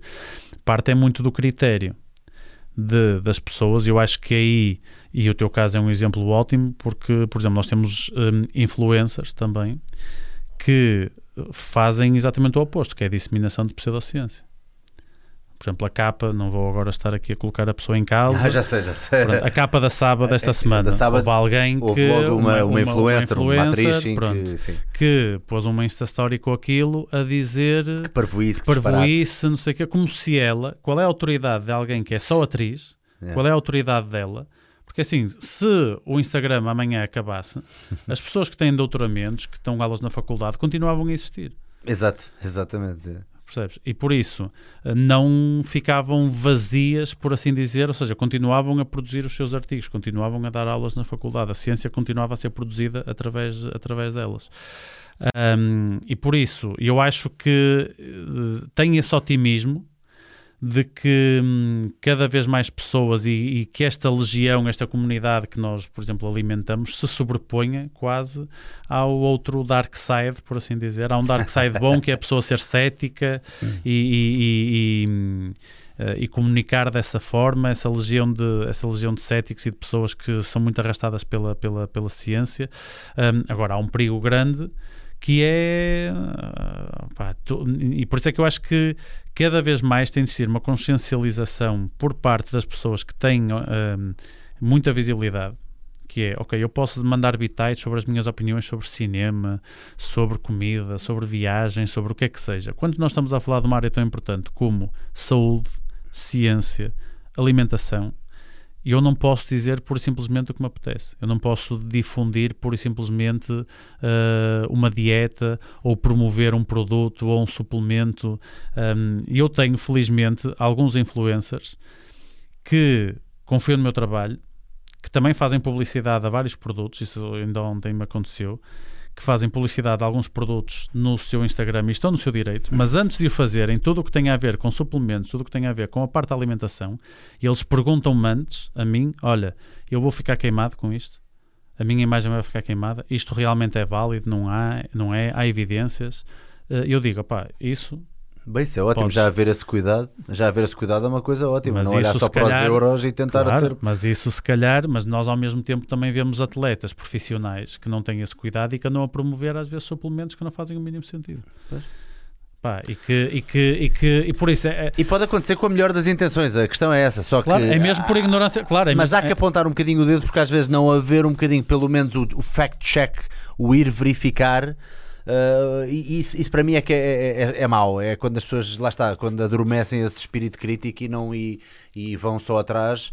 Uh, quando, quando, ainda por cima nem sequer as deixa ficar no jogo do influencing Sim. a longo prazo. Se as pessoas perderem essa credibilidade claro. neles, né? porque isso pode acontecer. Mas eu acho, mas eu acho e, e, e vou dar um exemplo muito concreto uhum. sobre isso. Mesmo eu que ando a escrever sobre mitos, sei lá, desde 2014, uhum eu não tenho, assim, isto não é a minha profissão, isto é um hobby para mim. Claro, claro, eu claro. Escrever estes artigos é uma, fazer, é, uma, claro. é uma coisa que, que, me ocupa até bastante tempo. Um, e, e, eu muitas das vezes, mesmo nesses artigos que escrevia, não tinha às vezes argumentos um, para fazer o contraditório de muitas ideias erradas que eram difundidas sobre muitas coisas, como nós hoje falamos aqui, sobre leites e glútens e vegans e suplementos e óleos de coco e coisas do género. E, uh, e, e, dou este exemplo muito concreto. Desde que o blog SciMed surgiu em 2017, que uhum. agregou ali uma, uma, uma, uma, comunidade de pessoas, todas em prol do mesmo um, desígnio, por assim dizer, de parar com essa difusão de pseudociência. Eu, sei lá, há dois anos atrás, dois anos, três anos atrás, sabia muito pouco sobre medicinas alternativas, sobre a homeopatia, sobre a parte da agricultura biológica, ou seja, tinha um conhecimento muito pequeno sobre esses temas. E o facto de toda essa informação, e como me educou a mim, educou centenas, milhares de outras pessoas. E por isso, aquilo que eu acho é que também do ponto de vista das pessoas que estão mais nas faculdades, elas têm que ser um bocadinho da toca, entre aspas, e uh, não ser só preparar as minhas aulas ou preparar os meus artigos científicos, não, de serem proativas nessa divulgação da ciência. porque isso é um designo que é, é serviço público, tem que saber educar toda a gente. Da mesma forma que esse projeto, uh, que foi ótimo, porque educou-me a mim e educou muitas outras pessoas, todas as pessoas têm que dar o seu bocadinho para que esta equipa cética e de ciência ganhe a outra equipa, entre aspas, de promoção de, pseudo, de pseudociência. Pois, exato, concordo perfeitamente. E que o público geral, claro que depois vão sempre haver fanáticos de diferentes coisas e sempre pessoas que já têm aquelas ideias na cabeça e pronto, é aquela questão que nós falamos, é quase aquele eleitorado na política que vota Pois. sempre naquele partido e pessoas Sim. que não vão mudar de ideias até morrerem, ok, tudo bem. Mas existe um eleitorado flutuante grande Pois é. E pessoas que estão naquela, pá, mas eu confio em sabem. quem? Yeah. Eu confio em quem? Ahm, São bombardeados com informação todos os dias, não sabem distinguir qual é que é a melhor. Exatamente. E por isso é que eu acho que Essa, exemplo, essa malta devia cancelar o Netflix. iniciativas, não, mas, não, mas por exemplo, mas iniciativas como, como, como esta, pá, são ótimas porque pessoas que estejam ah, neste, eu acredito em quem, afinal, Uhum. Um, e, por exemplo, tu, todas as pessoas que trouxeste aqui, por exemplo, há outro podcast, não vou dizer qual porque acho que todas as pessoas acabam por chegar lá, que, por exemplo, uh, tanto levou o João Júlio Cerqueira como levou o Lair Ribeiro, por exemplo. Ah, o Leiro Ribeiro, o, bra- o brasileiro, de, brasileiro, de- de- Pá, ok, uh, tem essa parte positiva que é. um, ok, uh, mostrar os dois lados, Vamos não é? mostrar os Pronto, dois ok, lados. Mas, por exemplo, houve uma- queres há um chegar, sim. programa épico que eu aconselho as pessoas todas a, a verem, que é uma, um programa, uma prova oral, eh, em que está lá eh, Do- do Alvin? Do Alvin? exatamente. Em que está lá eh, o doutor Armando Brito Sá, acho eu, e o doutor Pinto Coelho, em que, ok, nós conseguimos aí sim é, é eh, um frente a frente, ou seja, é um debate, por assim dizer, e não teve a peixeirada toda que teve aquele célebre prós e contras. Ai, chega, E aí, eu acho que, opá, eu desafio qualquer pessoa, por mais mal intencionada que esteja, e que veja esse programa e que consiga, e que consiga ainda acreditar, não vou dizer qual, mas de um dos lados da narrativa. Pinto Coelho. yeah. Por isso, opá, acho. E, e depois é essa coisa que é, ok, se as pessoas quiserem, isso é quase um imposto da estupidez, é aquilo que Uhum. normalmente se costuma dizer, que é um imposto da estupidez, que é eu se quiser pagar mais por esse tipo de abordagem, por medicinas alternativas, pronto, ok, eu vou pagar o preço mais tarde. É o meu imposto de estupidez. Por acaso, eu não, não- conhecia esse episódio da, da, da prova oral, tenho que Mas ver. é uma coisa, porque está Porque eu até disponível. pensei que, que esse tipo de, de- de pessoas, né? que- esse tipo de pessoas, vá, são pessoas norm- normais como as outras, mas pronto, que, que, que- que, eh, promovem, acabam por promover muita anticiência, como, como tu estavas a dizer há pouco, eh, normalmente até nem se dão a ir a debates ou a conversas Sim. dessa forma. E nem é, e nem é, por exemplo, nem mas é isso é muito interessante. Eu, por exemplo, é gostava de ter aqui no podcast, adorava Pronto, ter e é- debates. E nem, é, e nem é uma promoção, e nem, e nem é uma questão de, de, de pseudociência. É, é mais uma vez, porque há coisas que, que, que me pareceu aí no documentário no Game Changers que de facto são verdade, aqueles estudos existem. Claro, claro, e nunca ninguém disse aqui que, Ou seja, que aqueles estudos existem. tudo Agora, o que lá está é tanga. é, é eu dizer, ok, eu estes convém-me, vou mostrar. Ou, ou reforçar só uma das conclusões a que este artigo chega, que é aquela que me convém. E depois tenho outras que já não são tão convenientes e que eu já. Ou seja, não sou transparente, não digo tudo. Não sou Uhum, Claro. uniforme eh, na minha. Na minha não sou coerente na Hum. minha análise. Mas pronto, olha, e obrigado, obrigado pelo, pelo, de certa forma, o que tu, tu disseste para mim é um elogio, que é, que é uh, de ter, ter, ter trazido ou ter, ter tentado sempre trazer as pessoas que, que eu que eu sinto, aqui também lá está, isto é as dicas do Salgueiro por alguma razão. Claro. O Salgueiro acha que estas são as pessoas mais credíveis para Sim. cá trazer. Claro que eu próprio também posso cometer erros de vez em quando e de vez em quando pode, Claro. pode, acontecer trazer aqui alguém. Podia acontecer, por acaso até agora eu creio que não, né? mas poderia, podia perfeitamente acontecer trazer cá alguém que depois veja que é tipo, ah, ok, parece que afinal não há muita, muito, muito consórcio na, na- em relação a, a- a muito a- em relação às opiniões ou aos, aos estudos apresentados Uhum. por esta pessoa ou, ou, às, ou mesmo pois é, às opiniões, mas, mas sim, mas é, isso é sempre um risco que nós vamos correr e acima de tudo, quanto mais uma pessoa conhecer, mais pode fazer a- Claro. mas, mas tens razão, mas normalmente quando, quando é confrontado e quando está frente a frente, acaba por se, por se perceber, não é? Quem tem mais experiência, quem sabe mais do que está a falar. Ahm, acho que sim, acho, acho que isso é sempre uma, uma constante e a malta repara. Está aqui, um, está aqui o Paulo Vitor, ó Paulo Vitor, acalma lá a pavana, meu. Está aqui um gajo, o gajo já. Estava aqui a ver, pá, há bocado estava-me a dar vontade de rir. Estava aqui um rapaz, Paulo Vitor. Eu quero mandar-te um salve, salve, salve, porque ele tá, mandou para aí 20 mensagens manda salve para a galera do Ceará. Um salve para vocês, Ceará. Ó oh, Ceará. Muito glúten no Ceará, só glúten. Diz, cuidado com o glúten, cara, cara, cuidado com o glúten. Estava aqui gajo a dizer: vá, sal grosso para o Ceará. o que é que estava a dizer? Não dá para mandar salve para o Ceará, não há internet lá ainda. Keep calm and relax, ó oh, Décio. És mesmo mauzinho, Décio.